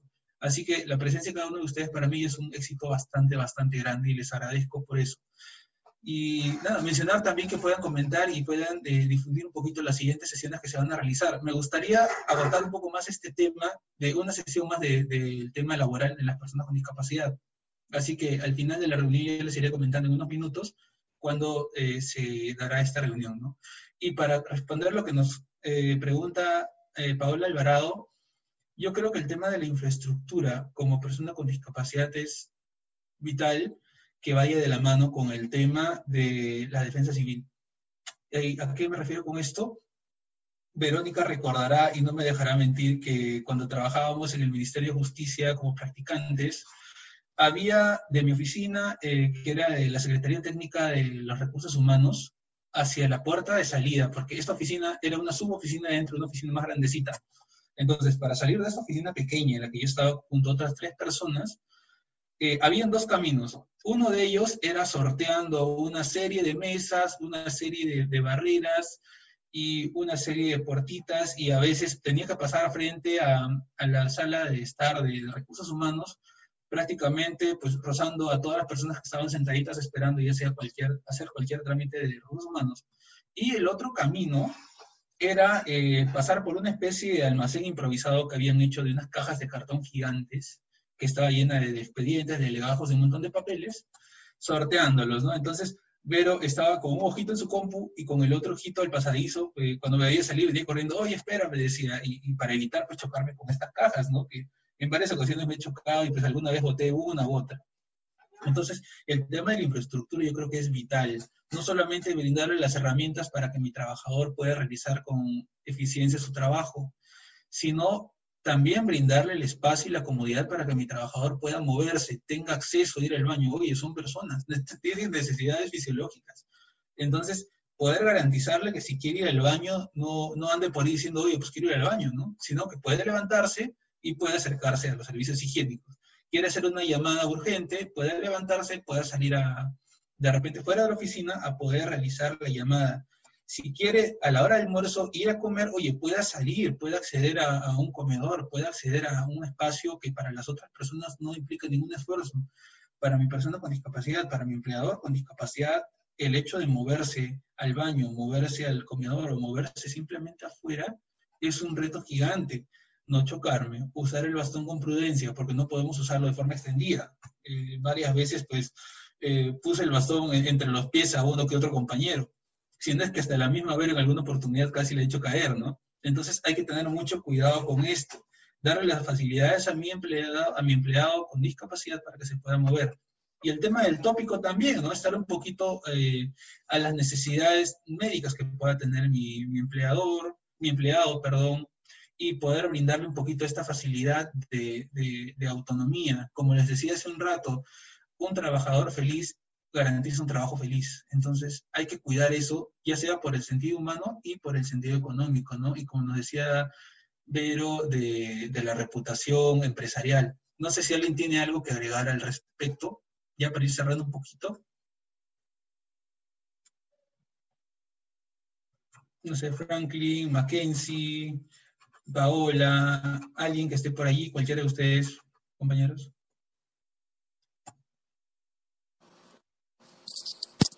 Hans, por acá estoy. Oh, ya. Ok, tú primero. No, no, no hay, no hay problema, hablaste primero, disculpa. Adelante, Mackenzie. Ah, ok, ok, gracias. Esto, bueno, solamente eh, cerrar eh, diciéndome, bueno, que yo me llevo diferentes cosas de este, de este mm, conversatorio, Hans, agradecerte en verdad por esta posibilidad de poder hablar sobre un tema específico, que es el empleo. Em, sería sería, sería oportuno quizás este, que hayan más personas también para que en el siguiente taller, para que se pueda enriquecer mucho más las demás participaciones. Y bueno, em, solamente decir que creo que tenemos mucho más poder con una sonrisa que, que quejándonos y reclamando, ¿no? O sea, yo sé que, que es, es importante para sentirnos escuchados y todo, pero creo que sonriendo, educando a la gente en lugar de quejarnos inútilmente, creo que podremos lograr muchas más cosas. Y respecto a la infraestructura, realmente sí, es muy cierto lo que, lo que tú mencionas, eh, Hans. Este, pues en, la vida consiste en los pequeños detalles, ¿no? entonces, el vínculo que tiene la empresa con, eh, o el empleador eh, con, con, el trabajador es también constituyen los pequeños detalles, ¿no? Entonces, creo que es importante prestar atención a esos pequeños detalles como que la persona pueda levantarse y ir al baño, o que la persona pueda levantarse y, y, recibir una llamada para poder sentirse mucho más incluido, ¿no? Entonces, eh, solamente eso y bueno, y quizás más adelante poder hacer como un, una distinción entre las discapacidades, ¿no? Porque yo considero que es muy amplio decir eh, que el 3 o el 5% es para las personas con discapacidad. Eh, discapacidades hay muchas, eh, están agrupadas en cuatro grupos, ¿no? Este, como lo menciona la CONADIS, eh, discapacidad física, mental, intelectual, sensorial, y, dentro de las sensoriales pues está la visual, la auditiva, la discapacidad del olfato, del tacto, del gusto. Entonces, es un mundo en realidad, y lo que necesita, por ejemplo, una persona con discapacidad física no es lo mismo que necesita una persona con discapacidad visual, o no es lo mismo que necesita una persona con discapacidad intelectual dentro del trabajo. Entonces, yo creo que es muy importante poder desmitificar y, creo que es tarea de nosotros, ¿no? Porque si estamos esperando que el gobierno lo haga o que el Estado lo haga, en realidad el Estado está ocupado, parece, en otras cosas. Entonces, bueno, eso es lo que yo quería mencionar. Como, como diría Facundo Cabral, el esfuerzo de uno eh, importa mucho, ¿no? Eso sería todo. Gracias, Mackenzie. adelante, Franklin, creo que querías mencionar algo. Sí, bueno, primero que todo, agradecer por la invitación, muy amable por, por invitarme, Hans. Y pues, la verdad, esto es de todos, tanto las personas con discapacidad visual como lo, las grandes personas que nos apoyan visuales, porque acá de, mi país he conocido personas muy lindas que me han apoyado y han apoyado al gremio como tal. Y es una lucha que, si bien para que podamos tener igualdad falta muchísimo, es lucha que tenemos que hacer generalizada con todos y batallar para poder conseguir, a una vez me preguntaban qué consideraba yo como una vida digna y es una vida igualitaria donde no me miren a mí como persona con discapacidad digna de lástima, porque no somos personas de digna de lástima. Acá en mi país algunos todavía creen esto, pero no somos personas dignas de lástima porque podemos apoyar y dar un trabajo digno y de calidad a cualquier empresa siempre y cuando se nos presten las herramientas correctas para poder desempeñarnos. Puesto que no puede pretender un empleador que yo le dé un trabajo eficiente si me está dando una máquina que pues, sea de con Windows XP del 98, del, de qué sé yo, de una máquina que corra tan lenta que mi trabajo sea ineficiente o en cualquier otra cosa. Entonces, es una batalla que estamos luchando todos y pues confiar en Dios de que todo salga bien, agradecerle en gran manera, sinceramente me siento muy agradecido por la invitación y nada, solamente eso. Muchas gracias Javier Mackenzie. Eh, vamos agregando más, más mensajes que de repente los tenemos muy claros como personas con discapacidad, pero a veces cuesta un poquito para la sociedad receptarlos y, y también apreciarlos y sobre todo admitirlos, ¿no? El primero es, como ya veníamos mencionando, justamente la premisa era que si bien cierto el Estado ya tiene regulado una normativa para implementar unos porcentajes de personas con discapacidad a sus plantillas laborales, tanto del sector público como privado, la consecuencia de esto es que no siempre hay una correcta implementación. Y como nos, muy bien nos recordaba Mackenzie, a veces creen que el hecho de tener, no sé, un pasillo libre ya garantiza la movilidad de cualquier persona con discapacidad. Oye, la silla de ruedas tiene una envergadura. Una persona con discapacidad visual al momento de hacer los arcos en el piso con el bastón, tiene otra necesidad. Entonces, tenemos que orientarnos un poquito a eso. Y pues lo más importante, no olvidarnos de la línea de educación, la vía de educación, que es la comunicación. Alguna vez alguien me decía eh, en la universidad, ¿no? Oye, si tú muy bien conoces la, ruta de la universidad, eh, ¿por qué a veces dejas que te ayude, de, no sé, desde la puerta hasta el salón, del salón al otro salón, de ese salón a otro salón? Y pues por la sencilla razón de que si bien es cierto, tengo el conocimiento de, mi universidad, de la Red Montero, la Universidad de Reyes del Derecho, tanto como mi casa por haber estado seis años allí, el hecho de que tú a veces le digas no a una persona cuando te ofrece su ayuda, lo hace sentir de cierta forma un poquito incómoda, o puedes darle eh, de repente alguna impresión de que, oye, no quiere que le ayuden. Entonces, a veces por más que tú quieras eh, o, que tú puedas manejarte con autonomía por un determinado espacio, el hecho de que le digas, oye, muchas gracias, sonriéndole, o no se preocupe, si, si, si puede brindarme el apoyo, muchísimas gracias, pero si tiene prisa no hay problema. Ese tipo de comunicación asertiva, ese tipo de comunicación que anticipa un agradecimiento, va a invitar a esa persona y a las que han visto lo que ha pasado, que han estado en el, en el entorno, a que se animen a, a ayudarte, a que se animen a saber un poco más de ti. Y a veces también están estas preguntas de ¿y qué haces? ¿En qué trabajas? Oye, ¿cómo trabajas? A veces estas conversaciones para cualquier persona parece un poquito vana, un poquito, no lo sé, un poquito superficial, pero para una persona con discapacidad es el momento indicado, el momento preciso de poder aplicar una educación que le gustaría que se desarrolle, que se integre y que se desarrolle. Entonces, responder estas preguntas de, oye, trabajo en tal cosa, ¿y cómo trabajas? Pucha, trabajo así, trabajo así, y, y no tienes eh, dificultades al hacer esto, al hacer el otro, no, porque hago esto y hago lo otro. Entonces, ese tipo de comunicaciones eh, que favorecen el boca a boca en el aprendizaje, yo creo que son los puntos fuertes de poder difundir una política así.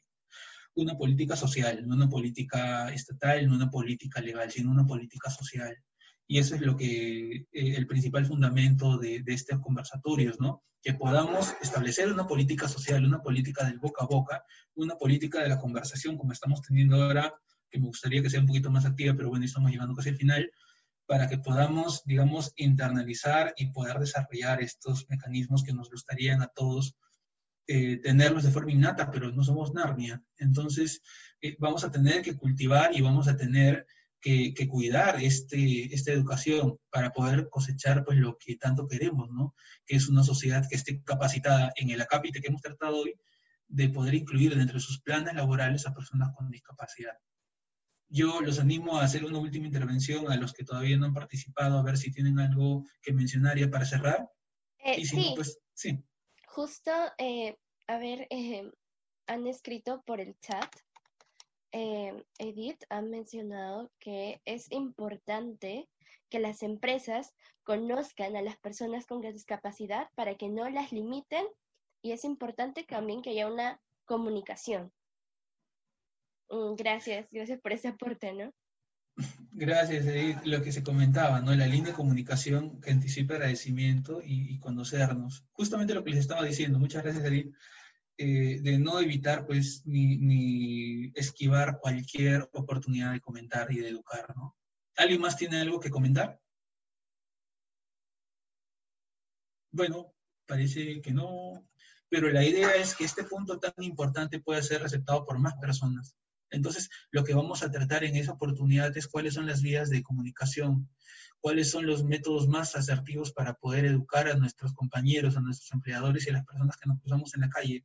Y también poder habilitar un correo al, cual se puedan comunicar eh, en caso de querer hacer algunas preguntas hasta llegado el domingo que quieran que se discutan en esa sesión y si necesitan información más puntual y más concreta como, oye, ¿cuáles son los softwares que usan? ¿Dónde puedo ubicarlos? ¿Nos los puedes conseguir? Claro que sí, yo encantado de hacerlo. Eh, para poder tenerlos este domingo a las seis, ¿no? No sé si les parece, les gusta la idea que se siga hablando una sesión más del tema laboral, porque como les decía, eh, básicamente la idea es hablar del sector social en general, el sector familiar, el sector educativo, que seguramente también abarcará una o dos sesiones, y también de repente el, el sector social más abierto, el sector social más general, que es de la relación, la interacción de las personas. Cuáles son de repente los métodos más asertivos para poder abordar a una persona en la calle y, sobre todo qué esperar, qué no esperar y cómo reaccionar ante determinadas situaciones, ¿no? Que me ha pasado de todo, seguramente a varios de ustedes también, eh, que a veces me dicen, oye, te ayudo a, eh, a, cruzar la pista y alguna práctica muy frecuente que hacen las personas es coger el bastón y pues pretenden llevarte como si se tratara de una correa rígida, ¿no? O sea, para nosotros que nos hagan eso es como que ustedes alguien les tape los ojos y les diga, oye, te ayudo a cruzar, porque el bastón es lo que nos, nos brinda el conocimiento del sector en el que nos estamos moviendo. Entonces, cositas como estas me gustaría también poder eh, compartir en la próxima reunión, que ya sería de repente aquí un par de semanas, pero me gustaría terminar con el tema laboral el siguiente domingo. Muchas gracias a todos, en realidad tus aportes han sido muy buenos. Eh, esperemos que el próximo domingo pues también se den un tiempito para este conversatorio que lo hemos hecho de verdad con todo el corazón del mundo porque como mencioné al inicio, pues nuestro mensaje no es solo para hablar con las personas que presentan la discapacidad, sino es llevar este mensaje y no se quede solo acá en el conversatorio, sino también puede ser difundido ya sea amigos, familiares, en el centro laboral, en el centro de estudios, entonces eso es muy importante. Gracias a todos, compañeros.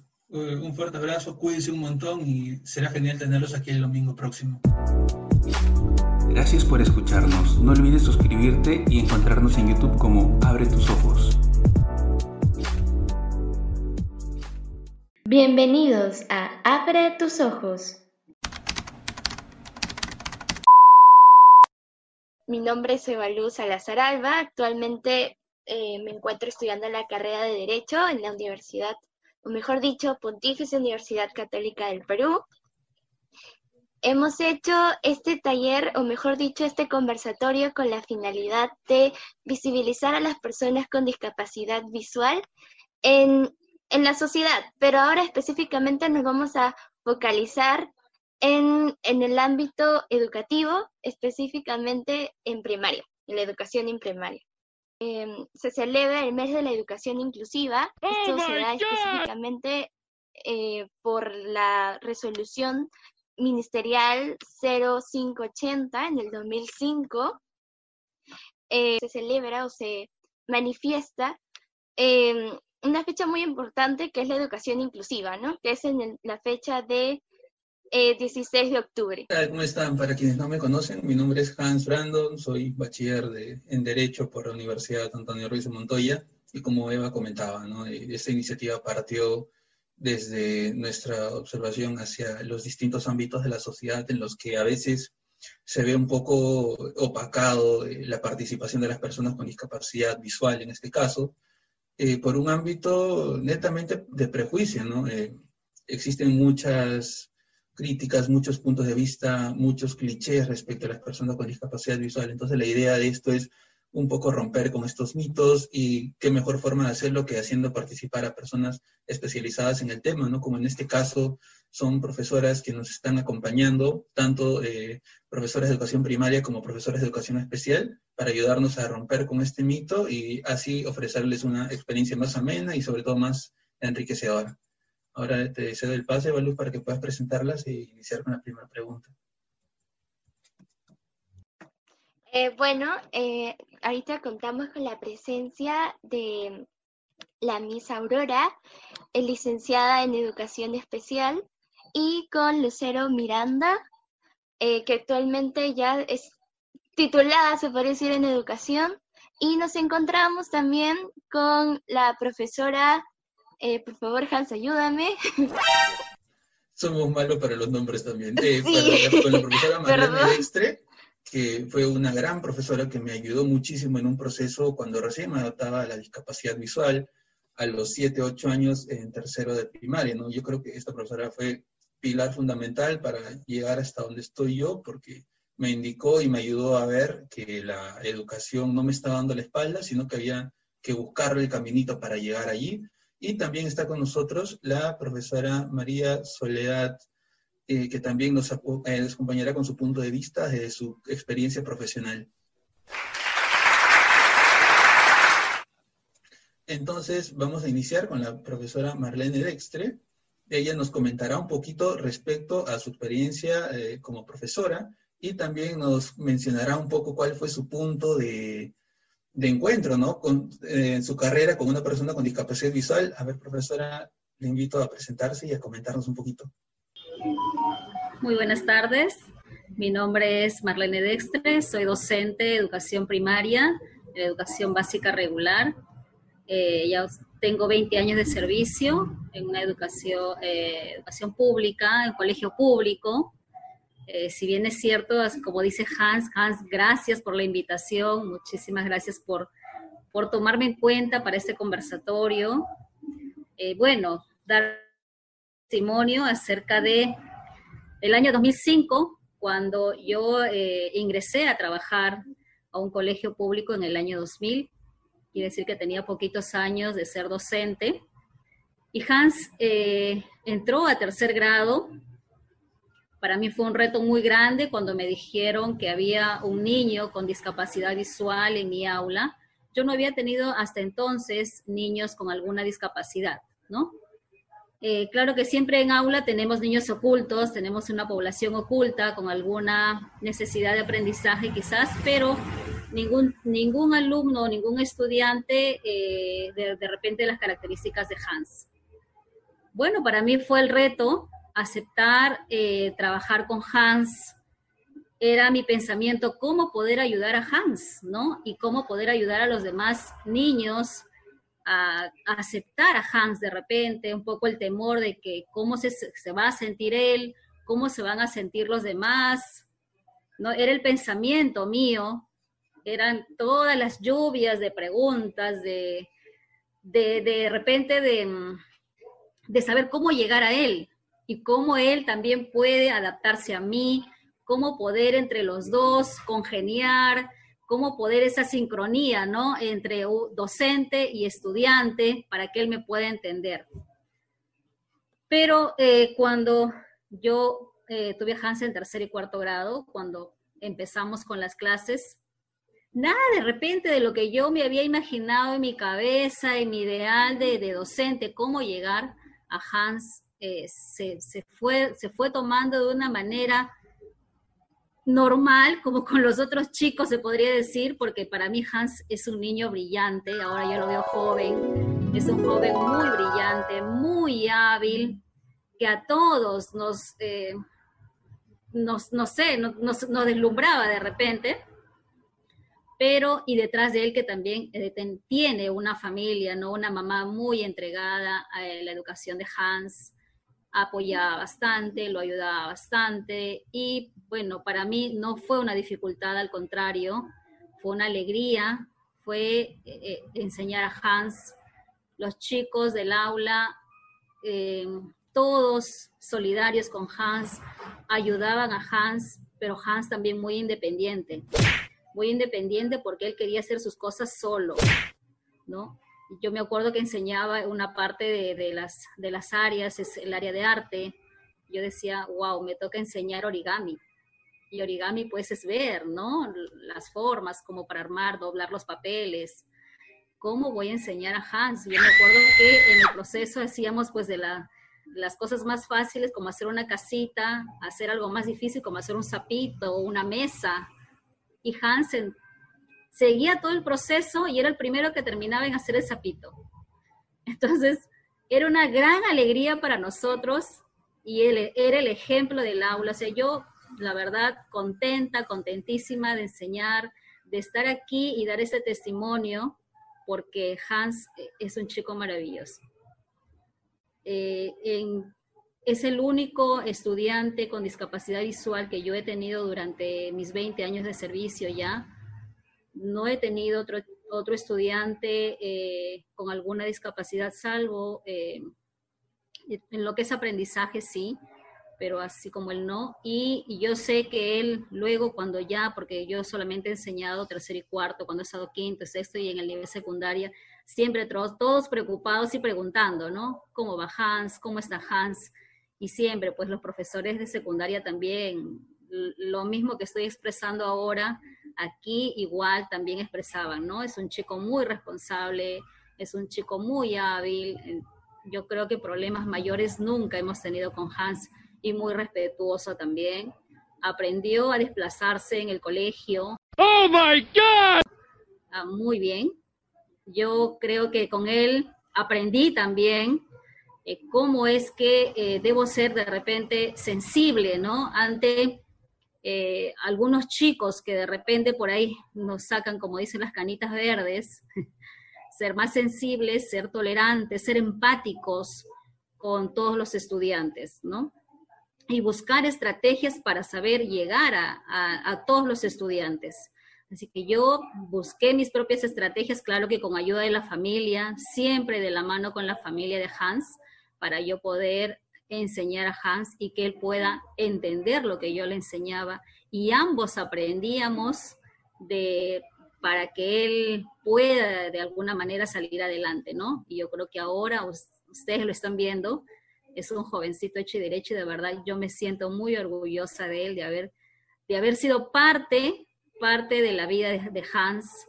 Y de verdad muy, muy agradecida Hansito por haberme invitado el día de hoy. Y bueno, no sé, eh, eh, la, la bueno, un poco mi, narración de la experiencia que tuve contigo en estos dos años, 2005, 2006, y bueno, eso es lo que puedo yo decir como testimonio. Gracias. Una de las cualidades que voy a estar más agradecido de la profesora Marlene fue su versatilidad y le agradezco también que haya estado aquí con nosotros y que nos continúe acompañando esto todavía tiene para un rato más y, va a ser todo un placer tener su aporte, como también el de los demás profesores aquí, ¿no? Y de los demás invitados, obviamente, que esto no deja de ser una charla. Eh, me gustaría, pues, ahora invitar a Lucero Miranda que nos compartas un poquito tu experiencia como profesora con discapacidad visual. Ante todo, muy buenas noches ya con todos. Eh, muchas gracias Hans y Eva por la invitación. Eh, para mí es un honor este, estar con ustedes. Y bueno, les voy a contar un poquito mi experiencia, ¿no? Primero como alumna, porque yo fui incluida en el 2005. Yo estudié en el Colegio San Francisco de Asís. Eh, estudié desde de que era bebita, ¿no? Cuando salió de la, de la, ¿cómo se llama esto? Educación temprana, estimulación temprana. Ahí estudié yo, en 94. Y terminé, bueno, no, no llegué a terminar la primaria, eh, allá en el colegio, lo terminé en un colegio regular, allá en, acá en el Callao, Agustín Hipona. Este, en el 2005 terminé quinto grado en San, Francisco y en 2006 me, incluyeron. Y, y, para qué fue una buena experiencia, aprendizaje mutuo, como decía la, la Miss que habló anteriormente, ¿no? Este, cuando comentaba ella su experiencia, me, me hacía recordar, ¿no? Ese mismo pensamiento que tenía mi profesora de sexto grado, que me enseñó sexto grado, porque estaba preocupada, ¿cómo, cómo le voy a enseñar a esta, a esta, a esta alumna que ha venido con discapacidad visual, de qué manera, cómo es esta metodología. yo, yo me, la escucho y me acuerdo, ¿no? Me acuerdo porque esa es la preocupación constante, ¿no? En el colegio eh, no solamente teníamos la profesora de aula, sino teníamos la profesora de, de matemático, de educación física, y, y bueno, o sea, era, era, era bastante bastante así, ¿no? Curioso para todos, ¿no? Y lo mismo el auxiliar, todos se preocupaban, ¿no? Pero para qué? primer año sí ha sido un aprendizaje constante. Ya a partir de, del segundo año, ya cuando estaba en, secundaria, ya este, como que ya cada uno pues ya, ya más o menos tenía una idea de cómo yo, yo este, me podía relacionar con todos, ¿no? Con los compañeros, con los profesores, con los mismos papás, ¿no? Con los mismos este, ¿no? compañeros del, aula. Y era, de verdad que terminaba, terminé quinta de secundaria feliz porque entré a, en el tercio superior y 2012, cuando, no, 2011, perdón. En el 2012 ingresé a la universidad, eh, la Cantuta, en Enrique Guzmán y Valle. Eh, también, este, para mí ya no ha sido muy, no ha sido muy, este, muy chocante porque yo ya, como ya desde, desde la secundaria, primaria y secundaria me relacionaba con chicos que ven, entonces en la universidad ya era así, ya como, no, no, era, no era algo nuevo, ¿no? Porque ya más o menos tenía la, la, idea de que, bueno, las personas son curiosas, ¿no? Las personas te preguntan, ¿cómo haces para estudiar? ¿Cómo te voy a enseñar? ¿Cómo te tomo el examen? ¿O cómo te llevo? ¿Cómo te guío? ¿A dónde vas? O sea, esas preguntas que en un colegio especial no te la hacen, porque ya, ya saben, ya saben cómo tratar a una persona con discapacidad, ya saben cómo llevar, guiar a una persona con discapacidad visual. Entonces ya no te preguntan, pero en cambio en, en la sociedad normal, en la vida te preguntan, tienes que estar acostumbrado. Y, eso, y a mí eso al principio me chocaba, ¿no? Pero ya, ya ahora normal, ¿no? Cuando me preguntan, ¿cómo haces? ¿Y cómo es esto? ¿No? Y, ahora, bueno, ahora recién estoy ejerciendo la carrera, terminé en el 2016, pero me enfoqué en lo que es este, mi título, soy licenciada en educación, en la especialidad de literatura y lengua española. Eh, ya este año estoy empezando a trabajar en, el Colegio San Miguel Copredeli, que también pertenece a la misma fundación de colegio donde yo estudiaba anteriormente. Y de verdad que es una bonita experiencia, ¿no? Y ahora que estamos estudiando, o mejor dicho, trabajando y estudiando de manera virtual, a mí me da, me cae a pelo porque, bueno, yo estaba preocupada porque era la primera vez que iba a ser docente de aula, que me iba a relacionar ya como, como docente, ya no como, como alumna, sino como profesora. Entonces, es, es una, era una preocupación constante, pero bueno, ahora trabajando de manera virtual, sí, me va muy bien, los estudiantes, ¿para qué? Son muy atentos, te responden, eh, no saben que soy, que no veo. Es algo curioso porque no me conocen, no, le, no los he conocido. Algunos profesores sí me han conocido en persona, pero los profesores nuevos, eh, profesores nuevos también colegio, no me conocen. Y los, los papás, no, muy pocos me conocen, ¿no? Pero la gran mayoría no. Pero para qué, es una buena experiencia, eh, vas conociendo realidades, eh, ya estás, de lado estás viendo la realidad, pero del lado de un, de un, de un profesor, ¿no? De qué manera enseñar, ¿no? Cómo enseñar, cómo relacionarte con los chicos, para que es muy bonita, muy bonita experiencia. Y la verdad, agradezco a, a todas las personas que han formado parte de mi educación. Sé que este, este, este conversatorio se va a transmitir por YouTube y lo van a ver muchos. Y de verdad los agradezco, los agradezco mucho, los agradecemos, creo yo, ¿no? Porque acá tres personas que hemos sido incluidas y bueno, ahora estamos siguiendo una carrera y, contando nuestras experiencias, ¿no? La verdad, muy buena. Muchas gracias, Hans, y bueno, aquí para cualquier pregunta que deseen. Gracias, Lucero. Un gusto y sobre todo una verdadera experiencia escuchar tu vivencia, ¿no? Yo te conozco ya hace unos cuantos años, pero no había tenido la oportunidad de hablar al respecto contigo. Entonces, me parece súper enriquecedor por esta conversación y esta charla pues que comienza, ¿no? Con nuestros amigos invitados. Eh, ahora me encantaría invitar a la profesora María Soledad Aliaga, que acaba de unirse, que se presente un poquito y vaya comentándonos respecto cuál fue el punto de encuentro entre su profesión como educadora y las personas con discapacidad visual. A ver, profesora. Hola, ante todo, buenas tardes. Gracias por la invitación. Acá este, al, al grupo que ustedes han formado. Me da mucho gusto. Este, bueno, como profesional, como docente, este, agradecer mucho a ustedes por la, la invitación esta, ¿no? Eh, yo provengo de una institución educativa inclusiva, sí he tenido a cargo niños inclusivos con discapacidad visual, y bueno, fue una experiencia muy bonita, de verdad muy bonita. Tuve, el, se podría decir, el privilegio de enseñarle a mi propia sobrina, que en, mi, en donde yo trabajaba no sabían que era mi sobrina, ¿no? Posteriormente ya se enteraron, pero era una más del aula, mi niña, que yo siempre le digo. Eh, yo creo que para ser docente, una docente inclusiva y enseñar a niños, con cualquier tipo de habilidades que tengan, hay que tener una vocación, hay que ser, este, se podría decir, tener actitudes, ¿no? Habilidades para, y sobre todo, dentro de todo eso, ser humana, digo yo, porque mm, si bien es cierto, mm, nuestros niños a veces no tienen la educación que se podría decir de en casa de los padres de sensibilizar al niño, ¿no? Para aceptar un niño con, discapacidad.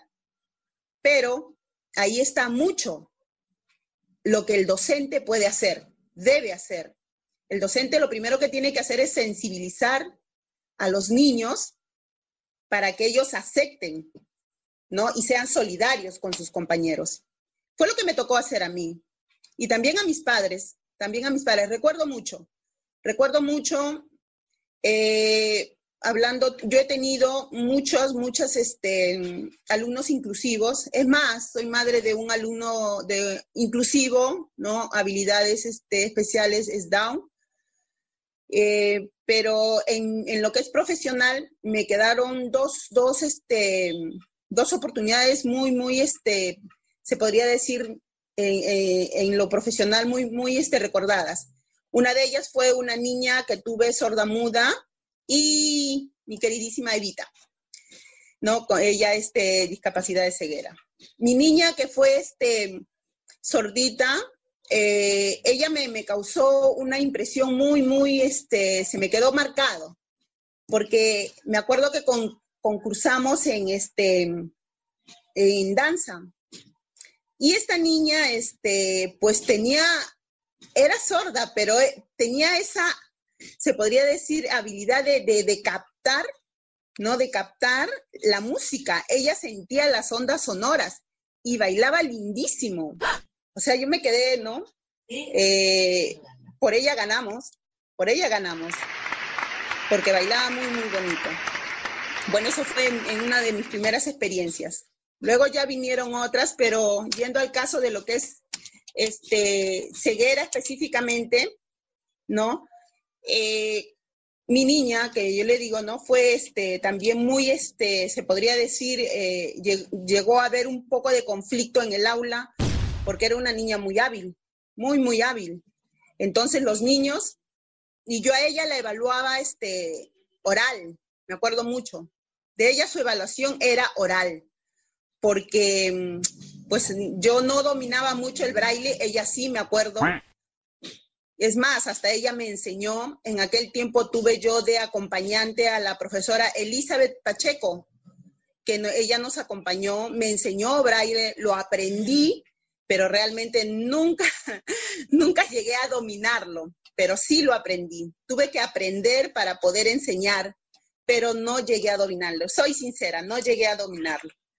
Pero bueno, dentro de todo esto yo siempre digo, ¿no? De que primero hay que sensibilizar a nuestros niños para poder nosotros trabajar, porque de ahí también depende bastante de los padres. Los padres también depende bastante.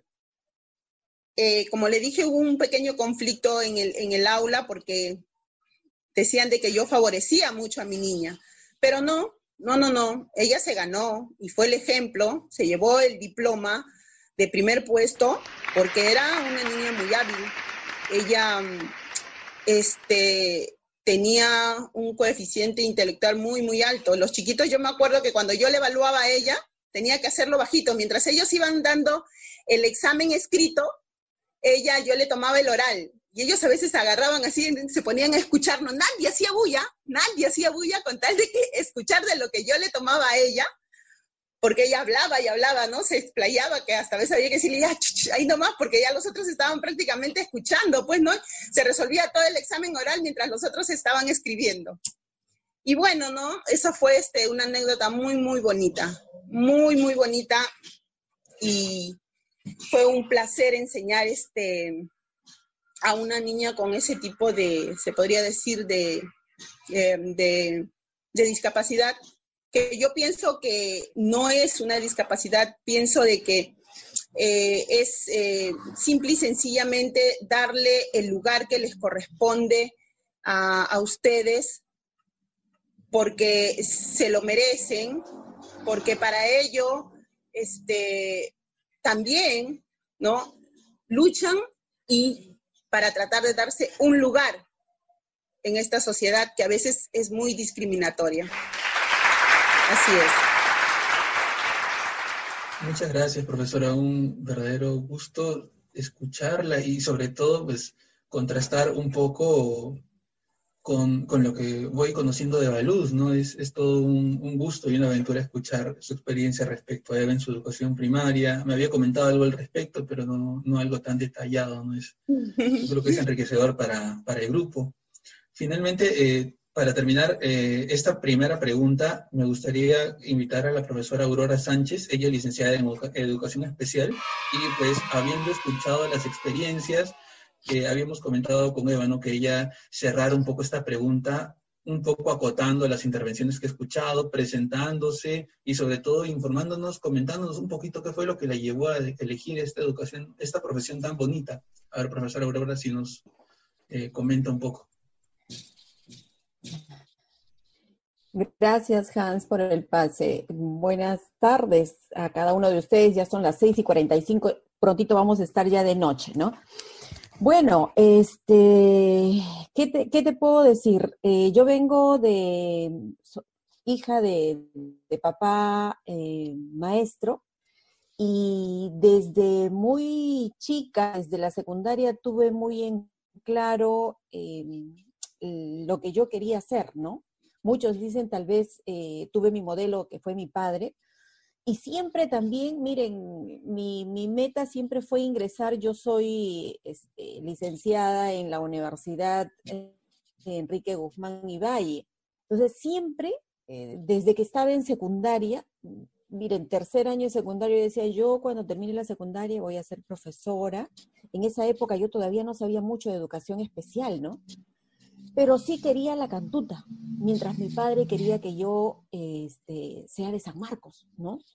Entonces decía, cantuta, cantuta, yo metí de mi cabeza. Finalmente ingresé y bueno, cuando me voy a ver este, y, e ir investigando un poco qué era esto, y eh, mi padre este, trabajó inicialmente en provincia, ¿no? Entonces conozco la realidad y ese, esa parte este, social que también la he heredado de mi padre, ¿no? El hecho de, ayudar, de servir, más que ayudar, de servir a la gente que, de verdad necesita, eh, yo creo que fue mi, mi mayor motivo para yo emprender en esta carrera de la cual mm, estoy orgullosa y que año a año, después de 25 años que tengo, 25, 26 años como docente de educación especial, orgullosa de cada uno de los logros que he venido, este, eh, o que he sido testiga, ¿no? De, los estudiantes que han pasado y de los maestros a los cuales yo luego eh, he podido brindar algunas orientaciones a partir de mi especialidad, ¿no? Porque inicialmente fui docente de aula en un colegio especial, pero sabemos todos que un colegio especial, los centros educativos de básica especial tienen sus equipos denominados equipos SAANE, ¿no? Que brindan el servicio de apoyo y asesoramiento a las, para la eh, atención de las necesidades educativas especiales. Yo formo parte de ese equipo desde el año 2006-2007 aproximadamente.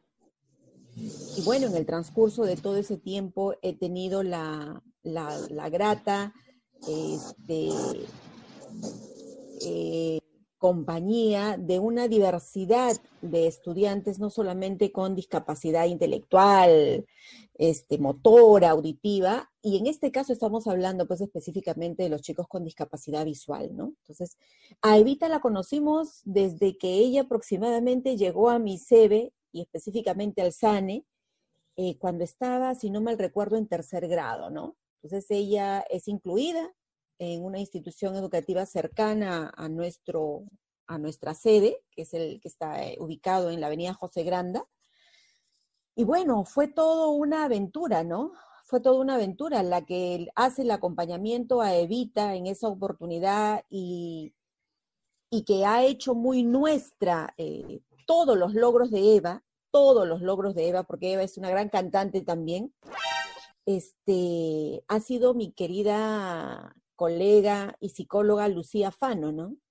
Ella es la que inicia la inclusión educativa este, por el lado del, equipo SAANE con Evita. Todo un reto, todo un reto porque no habíamos tenido ese tipo de población antes, no habíamos acompañado, no habíamos incluido. Así es que Lucy, como todos los los este, docentes, ¿no? Nos pusimos pues a, estudiar un poco y ver de qué forma teníamos que brindarle la asesoría también a la maestra, ¿no? Porque si bien es cierto en la universidad nos enseñan, ¿no? De todo, pero este, vamos a ver pues ahora cómo pones tú en práctica eso que te han enseñado en, en, en la institución educativa, ¿no? Y bueno, fue un aprendizaje, creo yo, colaborativo, ¿no? Tanto de los profesionales del SANE como de los maestros de la básica regular, ¿no? Este, y bueno, aquí la, maestra María Soledad, que ahora recién me entero, fíjense ustedes, después de tantísimos años que era la tía de Evita. Yo, sabía todo, pero no que era la tía de Evita. Una grata sorpresa, maestra, una grata sorpresa. Bueno, Evita ha tenido, sí, pues, nosotras como yo, como docente de educación especial, que ya forma parte de ese equipo, como vuelvo a decir, desde el año 2007, eh, brindo pues el apoyo y asesoramiento a las maestras que eh, asumen ese gran reto de tener en sus aulas a chicos, en este caso, con discapacidad visual para ello nos, hemos tenido que, seguir preparando. Yo creo que los maestros nos preparamos de manera permanente, ¿no? Nunca dejamos de aprender. Eh, actualmente, y, es, miren, ponerse, yo escuchaba en YouTube este, el conversatorio que han tenido anteriormente, ¿no? Entonces, uno de ustedes mencionaba y decía cuán mm, importante era, creo que tú, Hans, el ponerse en los zapatos del otro, ¿no? Eh, y sí, este, a través de la Dirección de Básica Especial tenemos en, Lima el centro, que es el CENAREVE, ¿no? el Centro de Recursos, es, y donde brindan pues una serie de capacitaciones y donde tuve la oportunidad de ir a aprender este, cómo trabajar eh, en braille y, y, cómo enseñar las matemáticas, porque yo fui, eh, o más me encaminé hacia la discapacidad intelectual y el autismo, ¿no? Pero había pues que aprender también las otras este, eh, tipos de discapacidad, ¿no? Y, y, la verdad es que cuando nos hicieron, por ejemplo, esta práctica de vendarte los ojos y nos sacaron a la calle para enseñarnos cómo se usa el bastón, oh Dios, es una cosa es hablar y una cosa es que te hayas leído tú en los libros y otra cosa es en verdad sentir qué es lo que puede, eh, por qué situaciones puede pasar una persona con discapacidad visual cuando encuentra un contexto que no responde, que no responde y que muy por el contrario encuentra un contexto con barreras, ¿no? Barreras arquitectónicas. ¿Con qué miedo salimos todas? Y yo particularmente decía, Dios santo, ¿cómo me voy a orientar ¿Cómo voy a doblar en la esquina? Porque ya nos habían dicho, van a ir por toda la manzana, ¿no? ¡Ah, Dios! Y si nos caemos y si nos tropezamos, Dios, ¿quién nos va a guiar? Nada, sin miedo. Ah, para que vean qué es lo que pasa y qué es lo que siente. Y si hay, eh, y si la vereda no está nivelada, y si me caigo, o sea, una serie de cosas que uno, bueno, pasé la experiencia y sí, pues de verdad uno dice chispas. ¿Cómo es que el medio el contexto no está, y les estoy hablando de hace cuatro o cinco años atrás más o menos, ¿ah? Yo decía, el, contexto no está, pues, este, no brinda, uno rompe esas barreras para los chicos, en este caso con discapacidad visual, ¿no? Yo escuchaba el día de ayer este, y, en ponencias anteriores a Javier Tamarit, eh, eh, que habla todo sobre lo que es inclusión, y, y entonces él, él decía, ¿no? Que de nada vale que nosotros brindemos em, los apoyos, que ya el estudiante eh, que tenga en este caso discapacidad visual se le haya brindado eh, en la familia, ya el uso del bastón, enseñarle a ser autónomo y todo lo demás, si en realidad hay un componente que es sumamente importante, que son las este, oportunidades si es que el contexto, el medio no te brinda las oportunidades, todo aquello que tú puedes haber aprendido, toda esa buena actitud y que todo el apoyo de la familia no va a servir si es que el contexto donde tú te desenvuelves no te brinda esa oportunidad de poder demostrar eso que tú has logrado, ¿no? Eso que tú has logrado, eso que tú has aprendido con mucho esfuerzo, con mucho esfuerzo como lo hacemos todas las personas, ¿no? Porque lo único eh, que nos puede diferenciar entre ustedes es el hecho de que tal vez no ven, bueno, no voy con los ojos, ¿no? Pero ven a través de sus manos, ¿no? Y, y, eso es, eso es este, sumamente importante. Y en esa lucha vamos desde hace muchos años, todos los que estamos dentro de la, que asumimos este reto de la inclusión educativa, ¿no? Tratar de que este medio donde nos desenvolvemos brinde las oportunidades del caso, ¿no? Bueno, eso es lo que no voy a hablar, este, porque si no, no voy a dejar participar a los demás, y esa no es la intención, hay que escuchar también la opinión de los demás, de los demás este, amigos que ustedes han tenido a bien de invitarnos, y nada, nada, Hans, este, aquí muy atenta a la opinión también de cada uno de los, de los amigos que están aquí participando en este conversatorio. Gracias. Gracias a usted, y lo que menciona muy cierto, las personas con discapacidad en general y cualquier persona que presente algún tipo de limitación puede tener los avances y, el entusiasmo que, que pueda, eh, digamos, obtener de su familia, de su entorno, pero si la sociedad, el contexto no le da la oportunidad, pues totalmente cierto que estos avances y este, este entusiasmo va a quedar allí, ahogado por un contexto pues que presiona y reduce y, y hasta hace retroceder pues esas ganas por salir adelante, ¿no?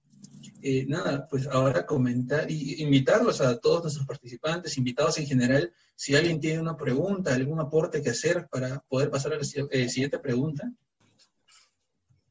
Sí, ¿Sí?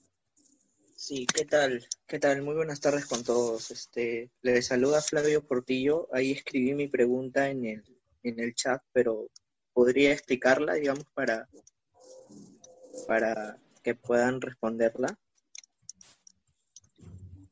Sí, eh, adelante, puedes, puedes contextualizarnos y, comentarnos o, hacernos la pregunta en todo caso. Ok, ok, muchas gracias. Bueno, primero, eh, soy estudiante eh, ya egresado de la carrera de Turismo Sostenible de la Universidad Antonio Ruiz de Montoya. ahorita me, me, encuentro en la preparación de mi tesis, que está referida o que tiene como público objetivo a personas invidentes. El título parcial de mi tesis, digamos, para poder contextualizar un poco, es el diseño de un producto turístico para personas invidentes en el complejo arqueológico Mateo Salado, que seguramente todos conocemos, que está ubicado en Pueblo Libre. Este, en este sentido, eh, yo quisiera hacer unas preguntas a las maestras aquí presentes, que es básicamente referido a, a estas situaciones concretas cuando ustedes tenían que hacer salidas de campo con, con estudiantes invidentes también. Es decir, cuando tenían que ir, por ejemplo, a un museo o a un o este, algún lugar, digamos, que imparte conocimientos, ustedes sentían que estos lugares, uno, eran actos para personas invidentes, es decir, eh, manejaban todos los temas de accesibilidad, y por otro lado, si sentían que los estudiantes invidentes comprendían todos estos conocimientos, ¿no? De igual manera que, un estudiante que ve los entendía, ¿no? Eh, porque yo, digamos, mi pregunta más o menos está basada en el hecho de que la investigación de mi tesis me ha llevado a determinar que muchos lugares como museos, complejos arqueológicos o, atractivos turísticos eh, carecen de este componente de accesibilidad. ¿no? Entonces, quisiera saber de, su experiencia como maestras, cómo, qué mirada tienen. Wow, es un tema interesantísimo. Eh, vamos a tratar de agotar lo más, de forma más breve posible la pregunta, porque bueno, de hecho habíamos comentado con Eva hace un tiempo que esto sería tema neto de todo un conversatorio de aquí unas semanas, pero para no dejar la pregunta en el aire, pues eh, me gustaría invitar a cualquiera de las profesoras o invitados en general, si tienen alguna experiencia, a comentarnos, profesora Marlene, profesora Aurora, profesora María Soledad, profesora Milagros. bueno, a ver, sí, justo estaba leyendo la pregunta donde dice, quiere saber este, qué sentían ustedes, los, o qué sentían los estudiantes invidentes y podían comprender los conocimientos que estos lugares imparten. Creo que sí. A ver, cuando un, cuando un estudiante, antes de que, de que un maestro vaya a realizar algunas salidas, ¿no? O visitas de estudio, este, eh, persiguen siempre estas un, un, propósito, ¿no? ¿Cuál es su propósito de aprendizaje? Eh, y bueno, todo, hacen toda una planificación y si tienen un estudiante, en este caso con discapacidad visual, eh, eh, habría que determinar también los tipos de discapacidad visual, ¿no? Porque hay personas este, con baja visión y personas eh, ciegas, ¿no? Em, dependiendo de ello, el docente tiene que ver este, el lugar, conocer el lugar a donde van a ir y también haber preparado un poco a esto, no solamente al estudiante que presenta la, discapacidad visual, sino también a todo su grupo, ¿no? Eh, como que anticipando qué, a qué lugar van a visitar, qué es lo que van a encontrar ahí. Y este trabajo tiene que ir siempre muy, muy de la mano este, y orientado y coordinado con la, con la familia, ¿no? Entonces, eh, eh, por ejemplo, nosotros tenemos el, SANE al cual, yo pertenezco, que es el SANE de San Martín de Porres, este, tiene dos estudiantes con discapacidad visual, ¿no? Uno tenemos en secundaria y un estudiante que está en sexto grado, ya terminando la primaria. Son dos hermanos, ¿no? Y eh, las oportunidades que se ha tenido de, de realizar alguna visita básicamente cuando me hablas de museo eh, o complejo arqueológico, no hemos tenido, yo te mentiría si te digo que, hemos tenido eh, o que que acompañar a alguno de estos lugares, pero sí este, te puedo decir que hay que mm, preparar, hay que hacer las, la, y, esta preparación es, como vuelvo a repetir, con orientación y apoyo de la familia, ¿no? Este, ayudamos a los estudiantes, eh, esas barreras de acceso las vas a encontrar, eh, no sé si ya todas las instituciones, yo, yo la verdad es que no visito museo hace mucho tiempo, y asumo que deben haber, ¿no? Este, eh, las rampas, pero que están dirigidas no solo para el estudiante con discapacidad visual, sino básicamente para los chicos con discapacidad o las personas con discapacidad motora, ¿no? Y ya se pueden entender. Porque cuando realizamos nosotros la inclusión educativa, eh, se hace para estudiantes que este, no tengan más de una discapacidad, ¿no? Entonces, eh, los chicos con este, discapacidad visual que están incluidos en la básica regular son chicos que pueden responder tan igual que cualquier otro estudiante, este, siempre y cuando, como vuelvo a repetir, se tenga en cuenta la forma en que ellos este, aprenden, ¿no? Y para eso están acompañados muchas veces de, por lo menos en Lima, de maestros como el equipo SANE, que brinda ese, eh, esa orientación al docente de la básica regular para que su inclusión sea exitosa. Y exitosa como la alegría que me da de saber de mi querida colega y compañera Lucero Miranda, ¿no? Una cantuteña también, una cantuteña también. Acá a mi querido este, eh, bachiller en Derecho, Hans Brandon, ¿no? Ellos son Evita, que está estudiando Derecho, que cuando ingresó a la universidad, pese a que nosotras ya no hemos hecho el acompañamiento en secundaria, hemos vivido con mucha alegría cada uno de esos triunfos, este, en especial de Eva, ¿no? En especial de Evita, porque estamos, como les digo, a pesar de que ella está en la universidad, estamos al tanto de, del talento que ella ha ido desarrollando de a pocos, ¿no? Entonces, eh, sin salirme de este tema, yo, que pueden comprender, por supuesto que sí. Y ellos son, y ellos son la prueba de que sí pueden lograr, y por eso es que están incluidos en, y porque yo estoy segura, como dijo la profesora Marlene respecto a Hans, y así deben haber sido también sobre Lucero y Eva, ¿no? Detrás de ellos está una gran familia, ¿no? Esa familia que con mucho punche y apoyo está ahí, ahí, ahí, hasta que ha logrado que estos jóvenes ya logren sus propósitos, logren sus metas, ¿no? Entonces, eh, respecto a ellos, sí, son chicos que pueden responder. Lo único que tiene que hacer el contexto, como vuelvo a, a repetir, es brindarle los recursos, los apoyos que ellos necesitan para poder demostrar lo que pueden, lo que saben, y así irán este, convirtiéndose en los profesionales que, que, ahora son, ¿no? Y que Evita será en algún momento, ¿no? Una abogada, ¿no? Eso es lo que yo puedo decir, Hans. No sé qué pueden decir. Veo también ahí a Clarita Alba, que me gustaría escucharla. Clarita. Es, es cierto, ¿no? Esperamos haber agotado la, la pregunta del compañero.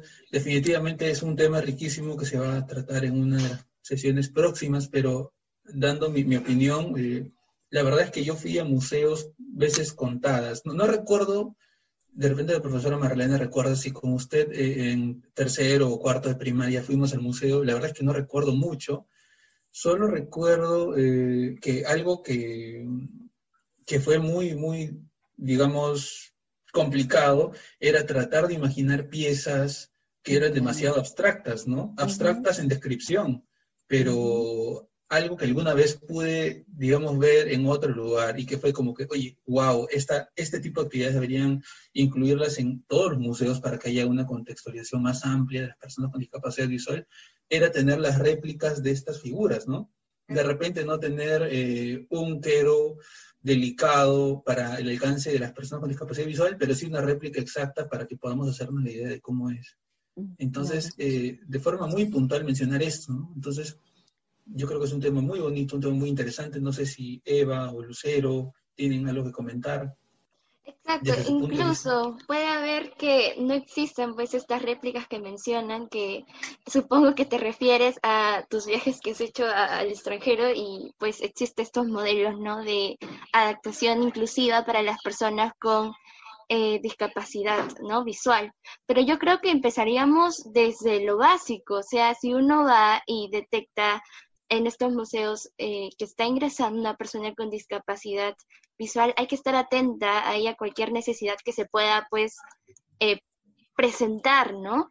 Y creo que un claro ejemplo sería también, por ejemplo, el de describir, ¿no? Con solo tú me describes, mira, hay este tal objeto de tal forma, de tal color, yo al menos en mi cabecita voy a estar trabajando diciendo, ah, mira, qué bonito. Entonces creo que eso sería como que un aporte que, que yo haría. No sé qué dice nuestra compañera eh, Lucero. Sí, a ver, yo quiero contarles un poquito de mi experiencia. A mí me gusta viajar y las veces que he viajado me iba a museos, por ejemplo, el cuarto de rescate de Atahualpa, ¿no? o cuando me iba a, este, este, a los peces del Inca, ¿no? Allá sí, allá sí se puede tocar porque obviamente son estatuas, ¿no? En el caso del pastel de los incas, ¿no? Eh, en caso del cuarto de rescate, lamentablemente solamente es para mirar. Pero sí, bueno, gracias a Dios siempre he viajado con mi mamá. Ella es la que se encargaba pues de leerme los rótulos, lo que decía, la descripción histórica. Y uno más o menos ya, como ya tiene ideas, ¿no? Ya sabe, se imagina, entonces acá se trabaja bastante lo que es la imaginación, creo yo, ¿no? Entonces, este, si ya tú como acompañante le describes a una persona con discapacidad visual lo que, se está, lo que estás viendo, e incluso te dejas, eh, te llevas, te dejas llevar por las reseñas históricas, entonces ya uno más o menos se hace una idea, ¿no? Aunque lo que sí, pues no, lo que sería ideal es que existiera, como dice Hans, un, algo, algo exactamente igual que se pueda manipular, que se pueda tocar, ¿no? Pero mientras no lo haya, tenemos que nosotros trabajar la imaginación más que todo. Muy preciso, siempre se ha dicho, ¿no? Dos o más cabezas piensan mejor que uno. Yo creo que esos aportes son bastante enriquecedores. Esperemos que Buenas noches, Hans. No sé si podría tomar la palabra unos Claro que sí, Bueno, este, saludar a Lucero, a Eva, a, los profesores que están. Eh, sí me gustaría mencionar que, bueno, eh, Hubo, hubo una vez en la que yo junto a un grupo de personas visitamos unos museos, un grupo de alumnos con y sin discapacidad visual. Y el museo sí pues admitió, como tantos museos que hay aquí en, Lima, eh, que no tenían eh, o sea, prácticamente nosotros entramos y era un poco aburrido para nosotros porque realmente, o sea, era vitrinas, vitrinas, vitrinas y, y, por más que nos describían realmente, o sea, había un, o sea, al principio cuando te describen es bonito, ¿no? Pero luego, vaya, ya, o sea, imagínense media, 40 minutos o 50 minutos de, de, de descripción, es como que hay un momento en el que tú dices, ay, qué entretenido, ¿no? Pero claro, sarcásticamente, ¿no? Entonces, este, eh, el museo lo que, lo que dijo es que justamente lo, que tocaron el, el, tema de las réplicas, ¿no? Este museo dijo, vamos a hacer un, este, unas réplicas de todos nuestros nuestras piezas, así como en chiquito, para que todos los podamos manipular. Entonces, ¡ay, qué bonito, ¿no? Y incluso dijeron, eh, este, no, o sea, nos indicaron, ¿no? Cómo, cómo se podría hacer, pero ellos, por ejemplo, estaban interesados en, en hacer réplicas, pero colocarlas en un solo salón. Este, entonces yo les dije, los invité a que no sea un solo salón porque eso en, lugar de generar convivencia o inclusión, iba a generar pues más bien una exclusión, ¿no? Porque es como que sí, el niño o el adolescente o la persona con discapacidad visual que entrara, que solamente podía sentir todo en un solo salón y, lo demás, ¿no? Eh, con respecto también a lo que a lo que menciona, bueno, ellos dijeron que, que, iban a conversarlo, ¿no? O sea, bueno, quedó todo en proyecto. Este, y con respecto a lo que, a lo que comentaban de este, la pregunta que hizo el, futuro tesista, este, me, llamó mucho la atención. Eh, hay un aspecto que, en, el que nosotros, bueno, tenemos, digamos que, eh, eh, trabajar mucho, que es el tema de la convivencia, ¿no? Porque, por ejemplo, cuando hay paseos, hay lugares en los cuales nosotros vamos a poder participar, y los niños con discapacidad visual van a poder eh, convivir mucho mejor que otros, ¿no? Por ejemplo, un club campestre va a ser mucho más fácil que la persona pueda, el, alumno pueda estar dentro que, por ejemplo, que un museo o que, por ejemplo, el famoso Parque de las Leyendas, ¿no? Que no, no siempre es como que tan, digamos que, o sea, más que nada el Parque de las Leyendas es entrar y mirar a los animalitos, ¿no?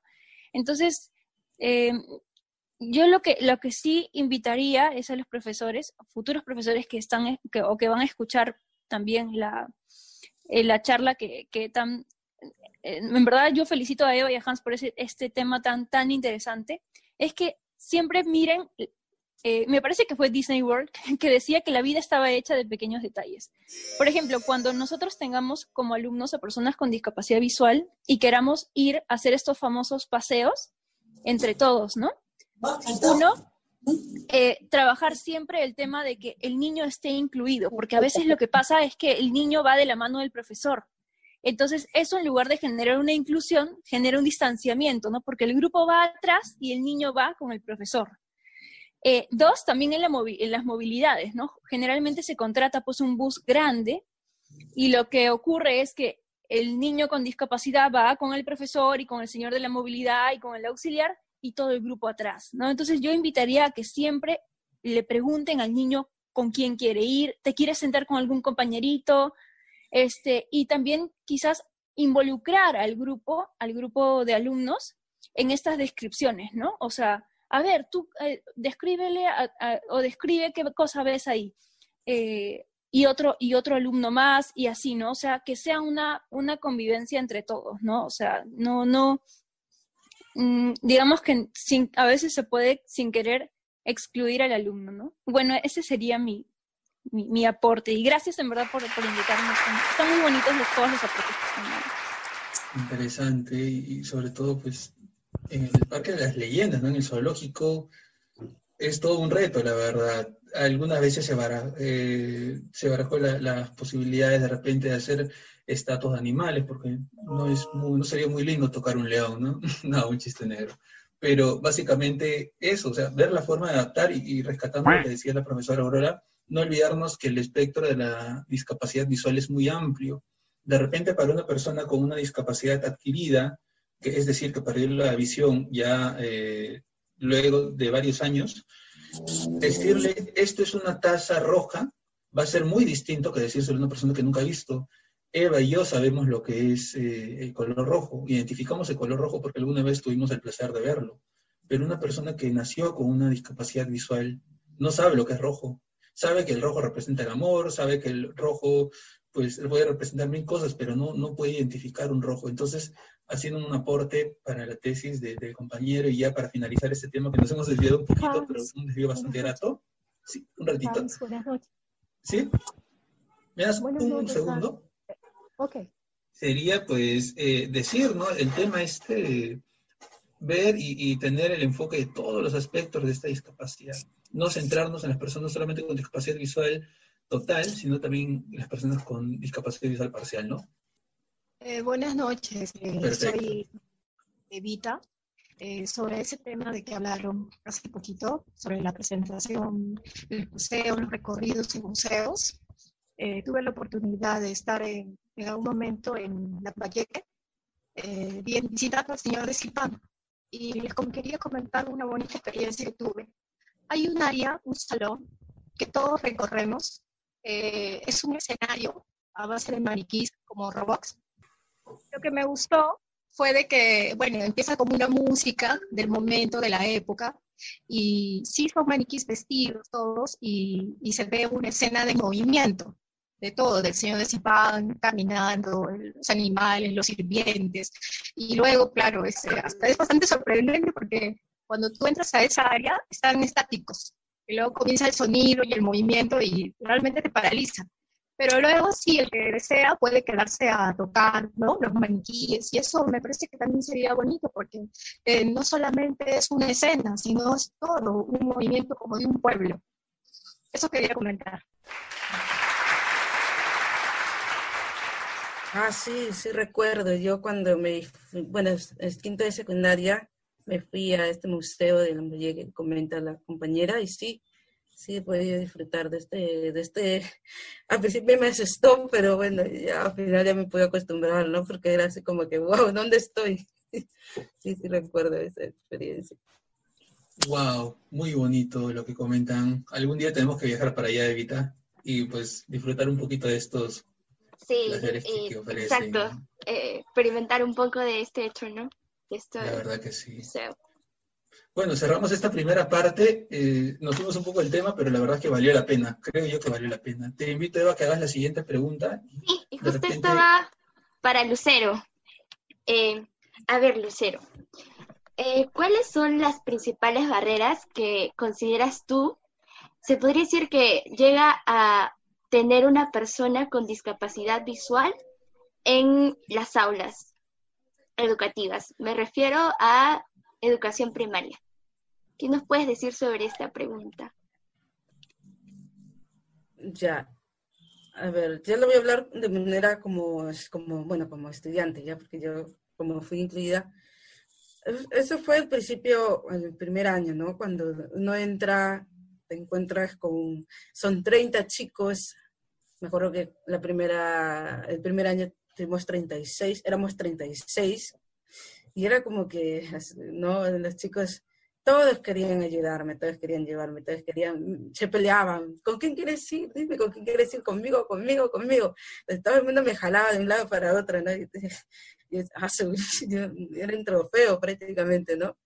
Pero es, que es, más que barreras, en realidad, uno mismo se las pone, ¿no? Porque los chicos ya, ya chicos, ya está bien, ya vamos, me iba con dos personas, una al lado del otro, ¿no?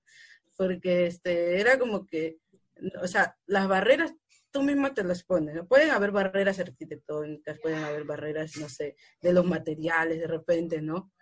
Pero si los mismos compañeros te apoyan, te ayudan, es bastante la colaboración entre los compañeros, ¿no? Entre, entre los compañeros y tú, ¿no? Tienes que decirles, ¿no? A ver, chicos, mira, yo, este, no, no los puedo ver, pero me lo pueden describir, ¿no? Y lo que yo me acuerdo que hacían mis compañeros era coger mi mano y como no, o sea, me querían describir, por ejemplo, un dibujo de un, de un libro, un cuento, tiene ese dibujo, entonces me llevaban, como no podía, o sea, se imaginaba, ¿no?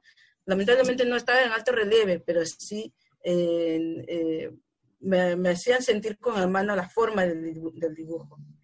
¿No? Y era como que, qué lindo, qué divertido, ¿no? Imaginar. Es que he tenido buenos compañeros para que, la verdad que ahora escuchándoles a las mises me vienen bastantes recuerdos. Sí. Y, y, justo al igual cuando mencionaste esto que tus compañeros pues te hacían tocar los objetos para que tú puedas saber cómo eran, pues me acuerdo que también me pasó a mí, ¿no? Eh, que mis compañeros eh, también querían como que apoyarme, ¿no? Y me acuerdo que yo siempre llevaba en la cartuchera, pues, una ruleta que es como una especie de, no sé cómo llamarlo, como un, corta, sí, es como que un corta rectángulo. Exacto, que tiene una redita, tú pasas eso a la imagen y automáticamente se hace en relieve. Entonces me acuerdo que mis compañeros se ven como que, ¿cómo te ayudo? ¿Cómo sé, cómo sé qué, es esta imagen? Yo, bueno, utiliza esto, pásale así, así, y, lo hacían, ¿no? Y de verdad me parecía una técnica muy, muy buena. Ahora esta pregunta, al igual que, que oh Lucero, a la profesora Marlene y después escuchamos a la maestra Marisol, a ver qué opina acerca de usted como profesora, pues, eh, ¿cuáles son las principales barreras que presenta la persona con discapacidad, igual en el sector educativo me refiero. Profesora Marlene, no sé qué nos puede comentar acerca de ese tema. Sí, eh, como dice Lucero, ¿no? yo creo que no hay barreras para la discapacidad. Los chicos se desenvuelven muy bien, salen adelante y yo creo que el que tiene esas ganas, ese ímpetu de salir adelante lo hace. ¿no? Las barreras vienen de repente de otro lado, ¿no? En nuestro caso, en el año 2005, cuando eh, yo fui la profesora de Hansen en tercer grado, recién se iniciaba lo de la inclusión. A mí, por ejemplo, como docente, en ningún momento se me capacitó para yo eh, de repente enfrentar a un estudiante con discapacidad, en el caso, como en el caso de Hans, con discapacidad visual. yo tuve que ver mis propias estrategias, tuve que ver cómo poder enseñar, ¿no? Por ejemplo, cuando eh, hicieron la pregunta de cómo hicimos con una salida de campo, eh, yo recuerdo que en tercer grado no hicimos ninguna salida, pero en cuarto grado sí hicimos una salida a un museo. Igual preguntamos a, los representantes del museo si podían atender a Hans. Y bueno, ahí fue la primera barrera en, en esa salida, ¿no? Nos dijeron que no había ninguna persona, no, no podían ellos sacar ningún objeto de los que estaban en las vitrinas para, poder, para que Hans los pueda tocar. Bueno, esas, esas son las barreras de repente de, nuestro sistema educativo, que eh, las cosas no están eh, para que un, un, estudiante con discapacidad pueda de repente desenvolverse. Como decía, no es la creatividad, la imaginación ante lo que van escuchando de las narraciones que van, que van haciendo en ese lugar. Pero sí eh, como decían, el, el, estudiante con discapacidad visual pues puede tocar, ¿no? Sus armas son sus manos. Entonces yo con Hans trabajaba bastante el alto relieve utilizando la silicona. Entonces yo podía decirle, eh, este es un quero, pero yo pasaba la, la, silicona antes y él pues, ah, ¿no? Entonces ahí dicen, ah, sí, mi, ¿no? Sí, profesor, ah, ya, así es, así era, sí. Y como él dice, o sea, como él dice, ¿no? Gracias a, Dios, él pudo ver antes, entonces decía, sí, pues estas, y son de diferentes colores, y aquí en, en, estos márgenes, pues ahí está el rojo, el azul, etcétera, ¿no? Entonces era un poco más, más fácil también, pero como te digo, o como he escuchado, las barreras no vienen de parte de las personas, sino vienen del propio sistema que poco a poco creo yo que ya se están implementando, porque veo eh, en algunos ascensores, por decir, ya veo el sistema braille acompañado de los, de los pisos que aún uno quiere ir. Ya están las rampas también establecidas ahora en los colegios también. este, solicitan o piden tener rampas, piden tener silla de ruedas, ¿no? Equipamientos para estudiantes con algún tipo de discapacidad que antes no teníamos, era muy limitado. Entonces ahí tendríamos que ver la creatividad del docente para que el estudiante pueda de alguna manera adaptarse o pueda entender lo que nosotros eh, queríamos enseñar. Pero barreras de parte del docente y de parte del estudiante con discapacidad, yo creo que no hay, ¿no? Es el amor a la profesión, es, el amor, es la vocación de servicio, como lo decía ah, María Soledad, como lo decía la maestra Aurora, Aurora Sí, entonces yo creo que ahí eh, las barreras no existen, ¿no? Pero poco a poco este sistema también se va adaptando. Exacto, y me quedo con eso, ¿no? Que es ese amor que usted le llevó a poder, ser, poder decir este sus forma de cómo adaptar, ¿no? Eh, su currícula a Hans y este se puede desarrollar sin ningún problema. Y creo que acá hay que identificar también algo muy importante y también después de escuchar sus opiniones de mi tía y de la profesora Aurora, pues hay que mencionar, ¿no? Que hay una falta, se podría decir, de asesoramiento a los profesores, porque muestra de ahí está la profesora Marlene, ¿no? Que no, no, no pudo recibir un, un apoyo, un asesoramiento, decir, mira, eh, puedes hacer esto, puedes hacer lo otro, para poder pues adaptar su currícula y pueda llevar sin ningún problema las clases, en este caso Hans, ¿no? A ver, eh, este, eh, profesora eh, María Soledad, a ver qué nos puedes dar tu opinión acerca de cuáles son las principales barreras que presenta la persona con discapacidad, ¿no? En el sector educativo. Bueno, al respecto yo pienso que las barreras no las ponen ustedes, ¿no? Que están en, esa situación. Yo pienso que no, no la pone la persona, yo pienso que la pone la misma sociedad, el sistema lo pone, porque este, si bien es cierto, en el sentido, pues yo escuchaba ahí que decían, pues, ¿no? De que fue una de las, este, de las creo que fue la semana pasada, al respecto del trabajo que ella fue evaluada, ¿no? Fue evaluada y también a la par con otra persona. Y ella tenía todas las capacidades, pero no, le, no, no, no la seleccionaron a ella, sino la seleccionaron a la otra chica. Y ella teniendo todas las capacidades. Ahí vamos a una, a, a lo que yo digo.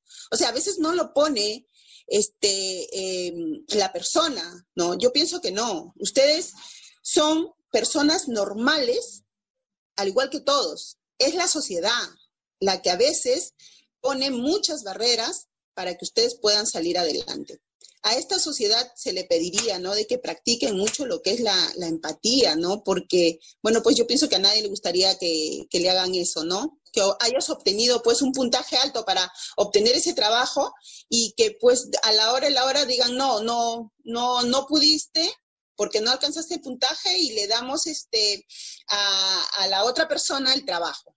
O sea, no, a mí no me parece. Yo siempre digo, es la sociedad la que a veces pone muchas barreras, el sistema, la sociedad. Y bueno, creo que en ese sentido se debe practicar bastante, deben practicar bastante lo que es la empatía. Así es. Exacto, como a veces pasa, ¿no? Que nosotros mismos somos eh, las personas, la sociedad, el sistema que impone las barreras y no nos permiten eh, continuar, se podría decir, con, nuestra propia vida.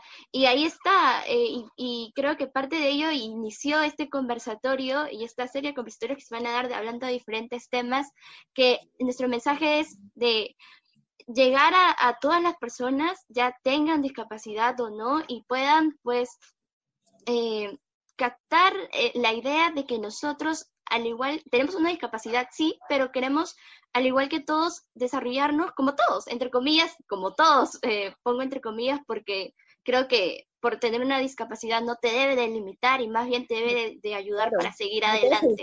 No te exacto, exacto. Entonces, a ver, este especialista, eh, profesora eh, Aurora, ¿qué, ¿qué, nos puede decir?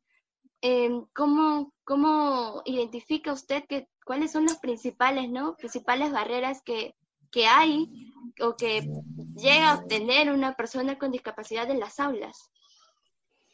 A ver, este, lo que yo puedo decir en la experiencia es que cuando un maestro eh, de la básica regular, en este caso de, primaria, recibe en su, en su aula a un estudiante con discapacidad visual, eh, o tal vez con cualquier otro, otro tipo de, condición, ¿no?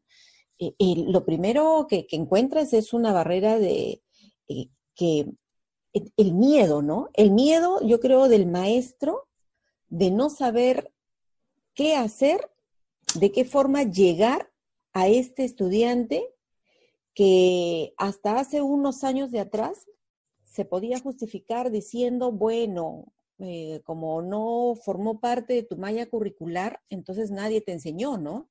Y entonces eh, toda persona cuando se enfrenta a algo nuevo, este, como que nos entra un poquito de miedo, ¿no? Pero también hay, hay maestros este, que no se dejan vencer por este miedo, y esto es el caso de la profesora Marlene y en este caso de la profesora María Soledad, y tal vez de, las maestras que ha tenido Lucero, que este, dejaron de lado ese miedo y asumieron ese reto, ¿no? Actualmente ya no encontramos muchos maestros que nos que, pongan ese tipo de barrera, ¿no? No, que como yo no, a mí ya no, me enseñaron, ya, ya no escuchamos mucho cuando nosotros hacemos esto de la inclusión, ¿no? Yo les decía que estamos acompañando actualmente a dos estudiantes con discapacidad visual, dos hermanos, eh, y, una de ellas ya está en el nivel secundaria y una de ellas ha ido, ha tenido pues también el apoyo de la maestra, brindándole sobre todo estas adaptaciones de acceso, ¿no? Estas adaptaciones y permitiendo, porque antes el maestro también este, decían, eh, no, ¿cómo le voy a permitir a, él eh, o a ella que este, evaluarla de manera oral? Y si los otros chicos escuchan y además por qué le voy a favorecer. Entonces, ese tipo de cosas yo creo que han sido en algún momento barreras, ¿no? Barreras este, que no han dejado que, que, que esta inclusión vaya avanzando, ¿no? Actualmente eso ha bajado, ¿no? Actualmente el maestro permite ya, actualmente el maestro dice, bueno, sí, pues tienes razón, ¿no? Hay que agrandar la letra. Bueno, sí, pues tienes razón, hay que permitirle el uso de la grabadora. Bueno, sí, pues tienes razón. Hay que enviarle tal vez con uno, dos, tres días de anticipación de qué se va a tratar la, la, clase que viene durante esta semana, ¿no? Ahora que estamos, por ejemplo, en Aprendo en Casa con mucho mayor, porque ya los, el sábado nomás está saliendo toda la programación, y se le puede enviar un audio al estudiante con discapacidad visual, ¿no? Donde se le va explicando ya y se le va contando qué es lo que va a pasar durante, o qué es lo que tiene que aprender durante toda esta semana. Obviamente, y vuelvo a repetir yo una vez más, con el apoyo permanente y constante de la familia. Entonces, esas barreras yo creo em, han ido este, desapareciendo de a pocos, ¿no? Todavía, todavía tenemos algunas cosas, no todos los maestros, pero ese porcentaje ha bajado, ¿no? Yo creo que esa barrera de tipo básicamente este, actitudinal ha ido, ha ido menorando y sobre todo porque luego eh, se van dando cuenta que son chicos que no requieren, pues si tú brindas el apoyo, el recurso que necesita y respondes a su necesidad, este estudiante te va a dar logros muy satisfactorios, ¿no? Por ejemplo, la señorita, porque ya tiene ella una, toda una adolescente, 15 años, Roxanita, que está incluida en secundaria, es una líder es una líder en su, en su institución educativa, ni siquiera en su aula, en su institución educativa y forma parte del municipio escolar, ¿no? Ya ha sido la alcaldesa. Entonces, este, límites, como dijo Lucero, te los pones tú, ¿no? Eh, y las barreras, como yo digo, en esa institución educativa, por ejemplo, pero es una institución que fue, ¿qué cosa? Sensibilizada. ¿no? Porque es lo primero que uno tiene que hacer cuando ingresa o lleva a un estudiante a incluirse, ¿no? Hay que sensibilizar. Y la sensibilización oh no es cosa de un día, no es cosa de un año, no es algo que tenemos que hacerlo de manera permanente y de manera constante, sobre todo cuando encontramos instituciones donde todavía, yo, yo creo que es mucho más el miedo que hace que el maestro ponga su barrera, ¿no? De, no, no, no quiero asumir, ¿no? Pero como vuelvo a repetir, esa barrera como que va, va disminuyendo año tras año, ¿no? Y con los chicos ni hablar, pues, entre, entre sus pares no hay ese prejuicio, entre sus pares no hay eso de que, ay, que no, muy por el contrario, cuando uno llega a estos chicos y les cuenta, ¿no? Y les dice, este, vas a tener un compañero que aprende de manera diferente y este compañero o compañera necesita de que tú en determinados momentos les brindes este tipo de apoyos como dicen ustedes o como dice Lucero, ¿no? Se sentía, y eso hay que evitar también, ¿no? Hay que evitar también con los chicos de que ustedes no se sientan como trofeos, ¿no? Porque también esa es una forma de hacerlo sentir diferente. Y lo que uno tiene que tratar es que justamente ustedes no se sientan así, sino que se, se sientan parte de, toda esa población con la que están compartiendo determinado grado, ¿no? Entonces, eso también tiene que ser trabajado, ¿no? Eso también tiene que ser trabajado. Y bueno, yo vuelvo a repetir, los chicos son los que menos barreras ponen, ¿no? Eso es lo que yo puedo aportar, queridos, este, queridos amigos, ¿no?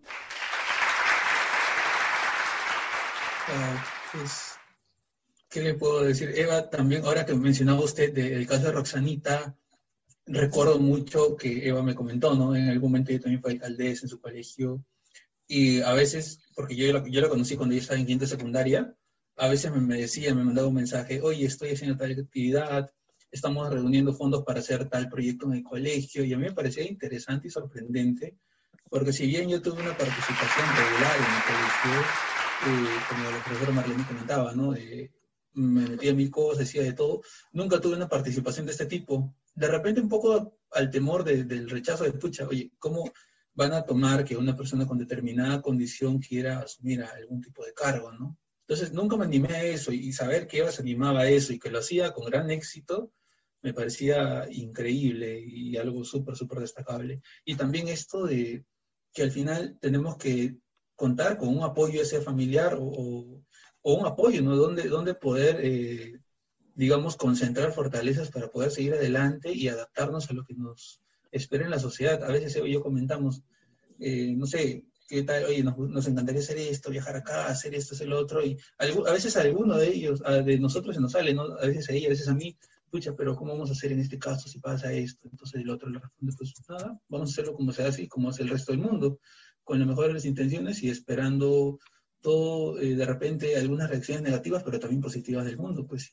y superándolas, ¿no? Yo creo que eso es lo más interesante, lo más bonito y sobre todo lo más importante de poder asumir este tipo de riesgos y eh, disfrutar de, de, los triunfos y de las adaptaciones y de la inclusión que puede haber en la sociedad. Eh, y bueno, ahora me encantaría poder invitarlos a si tienen alguna pregunta, algún comentario que hacer al respecto de este último tema que se ha hablado. ¿Alguien gusta comentar algo, preguntar algo? ¿Alguno de los invitados? Sí, ¿qué tal? Buenas noches, Hans, Eva. Soy Natalie. ¿Cómo están? Bienvenida. Eh, bueno, primero para saludar esta iniciativa, es bastante buena. Yo recién he podido conectarme. Les agradezco también la invitación difundida.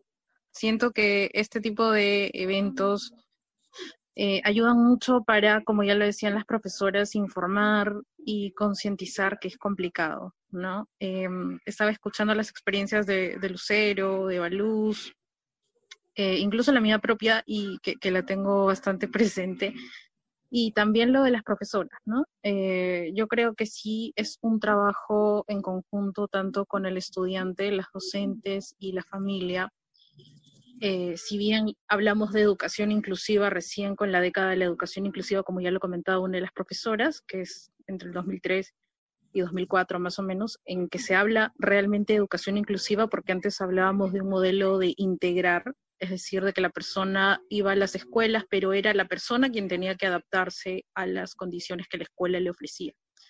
Lo que cambió con este modelo en el que se decía que ya tenían que hacerse adaptaciones o lo que en la Convención sobre Derechos de Personas con Discapacidad se llaman ajustes razonables, ¿no? O medidas de accesibilidad.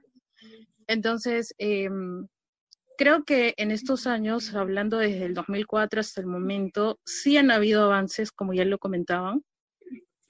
Sin embargo, creo que eh, además de la voluntad de los docentes, que bueno, por aquí lo que comentan es bastante, bastante interesante y, y de mucho valor, que, que hayan buscado sus estrategias, que hayan tratado de ver cómo hacer para, digamos, tener en alto relieve imágenes para que las personas ciegas podamos crearnos imaginarios mentales, que es bastante valioso.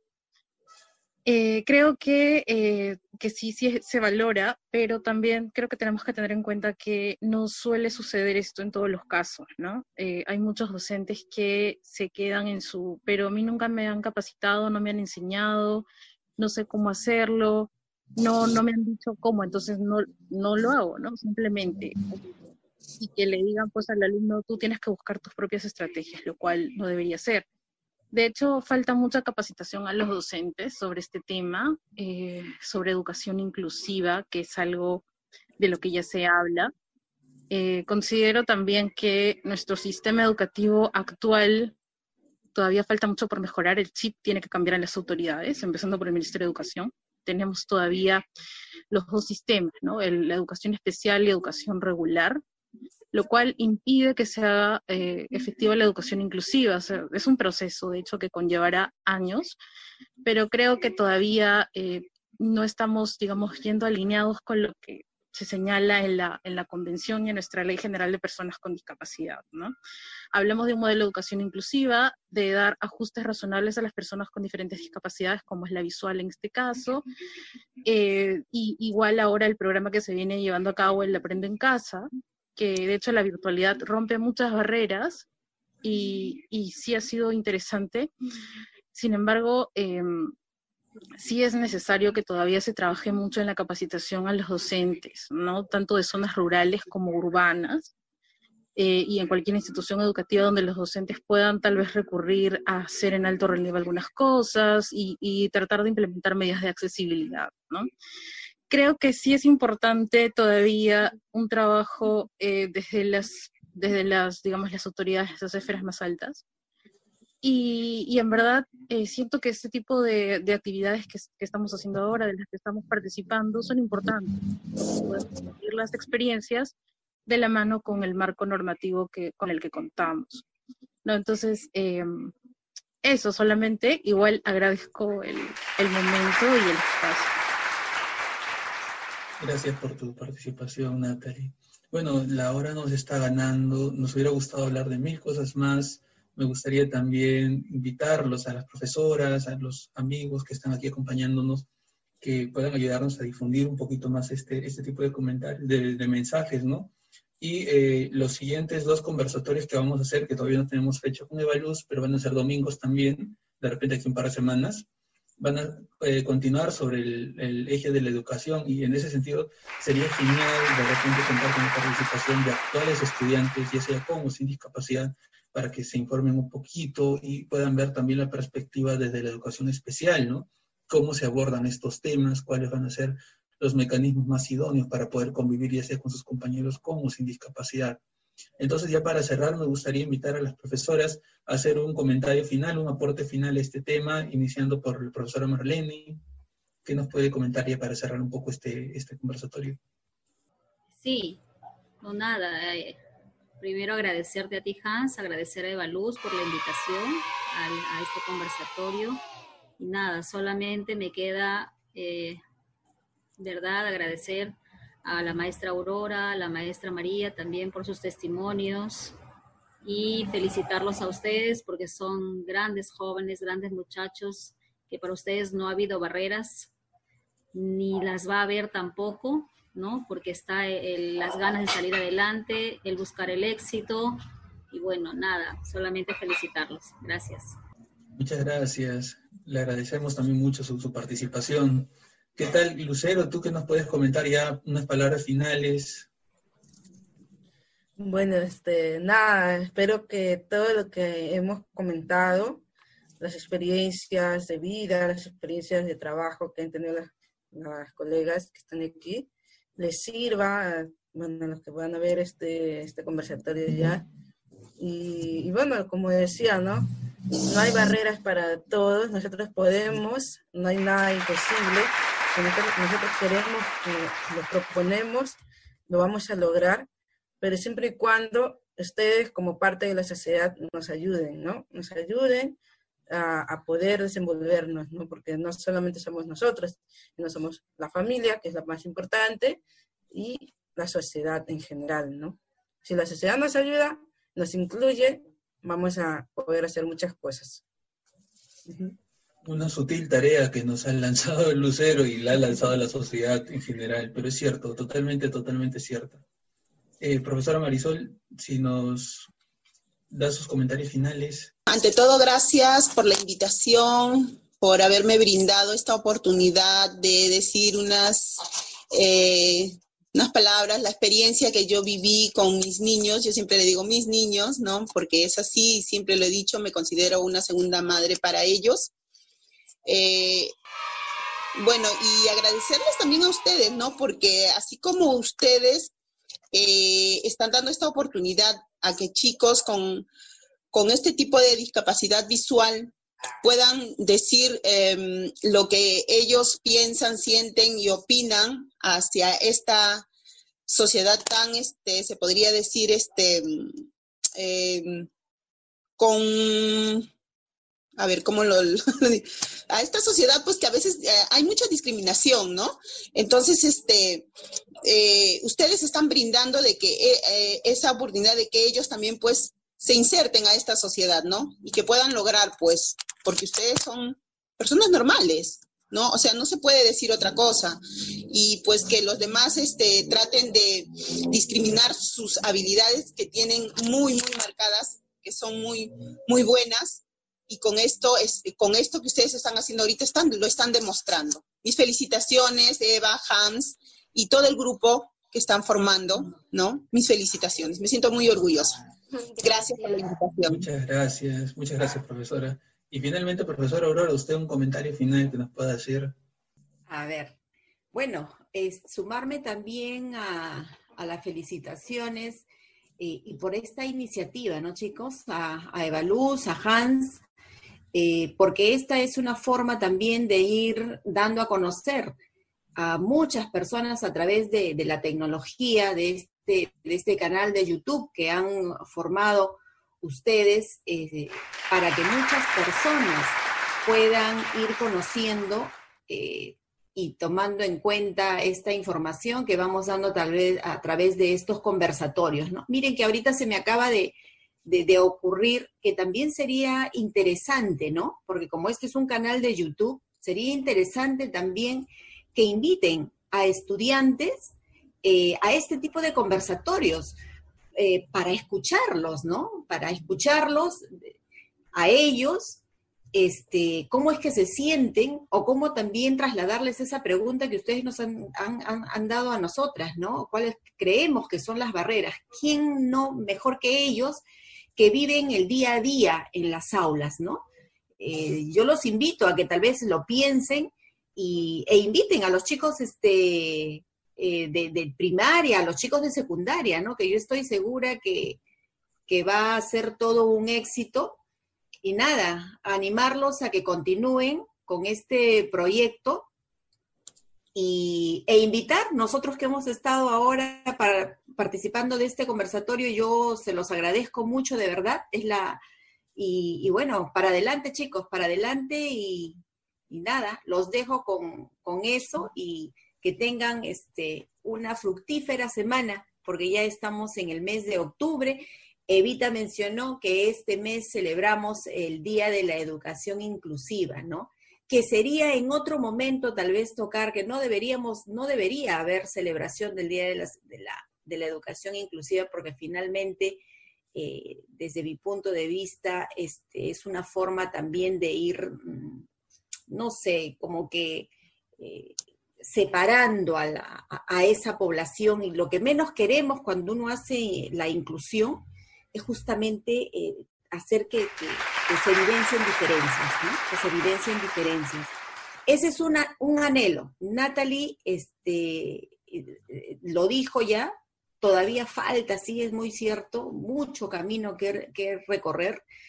Eh, este, y desde muchas veces pues ya sabemos cómo es nuestra educación a nivel general en nuestro, en nuestro país, si el gobierno le da o no le da prioridad a ello, ¿no? Entonces, bueno, no será el, último conversatorio, ya habrán muchos más. Les auguro muy buenas este, eh, experiencias y nada, chicos, muchísimas gracias a todos y a cada uno de ustedes por haberme eh, permitido eh, compartir un poquito de la experiencia este, que me han dado la oportunidad, la vida, ¿no? La oportunidad de tenerla. Gracias.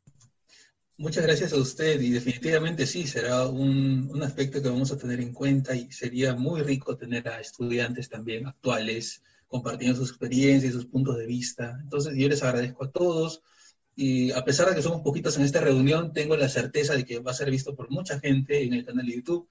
Ya les estaremos haciendo llegar el link del video y del canal en los próximos días, así como la invitación al próximo conversatorio. Y sería genial poder contar con su participación nuevamente. Vamos a tratar de, concentrar un número mayor de personas, pero el simple hecho de que cada uno de ustedes esté aquí, para mí y para hoy es una oportunidad y una, un agente más de cambio que está siendo eh, puesto en la sociedad, ¿no? Para poder continuar cambiando. Les agradezco mucho eso. Eva, unas palabras finales que te gustaría darles a las Exacto, muchas gracias por el aporte, profesora. Igual a nuestros exponentes, muchas gracias. Ha sido muy eh, fructífera, creo. Nos llevamos todos este, este mensaje, ¿no? De que nosotros mismos, las personas con discapacidad, no nos ponemos las barreras, sino es el entorno en que, pues, influye a que Mm, se dificulte un poco nuestro camino, ¿no? En, en este caso que hemos hablado de, pues, el sector educativo. Entonces, em, gracias de verdad y a estar atentos a las próximas reuniones y como dice Hans, ya les iremos enviando los links del canal de YouTube. Muchas gracias. Gracias por escucharnos. No olvides suscribirte y encontrarnos en YouTube como Abre tus ojos.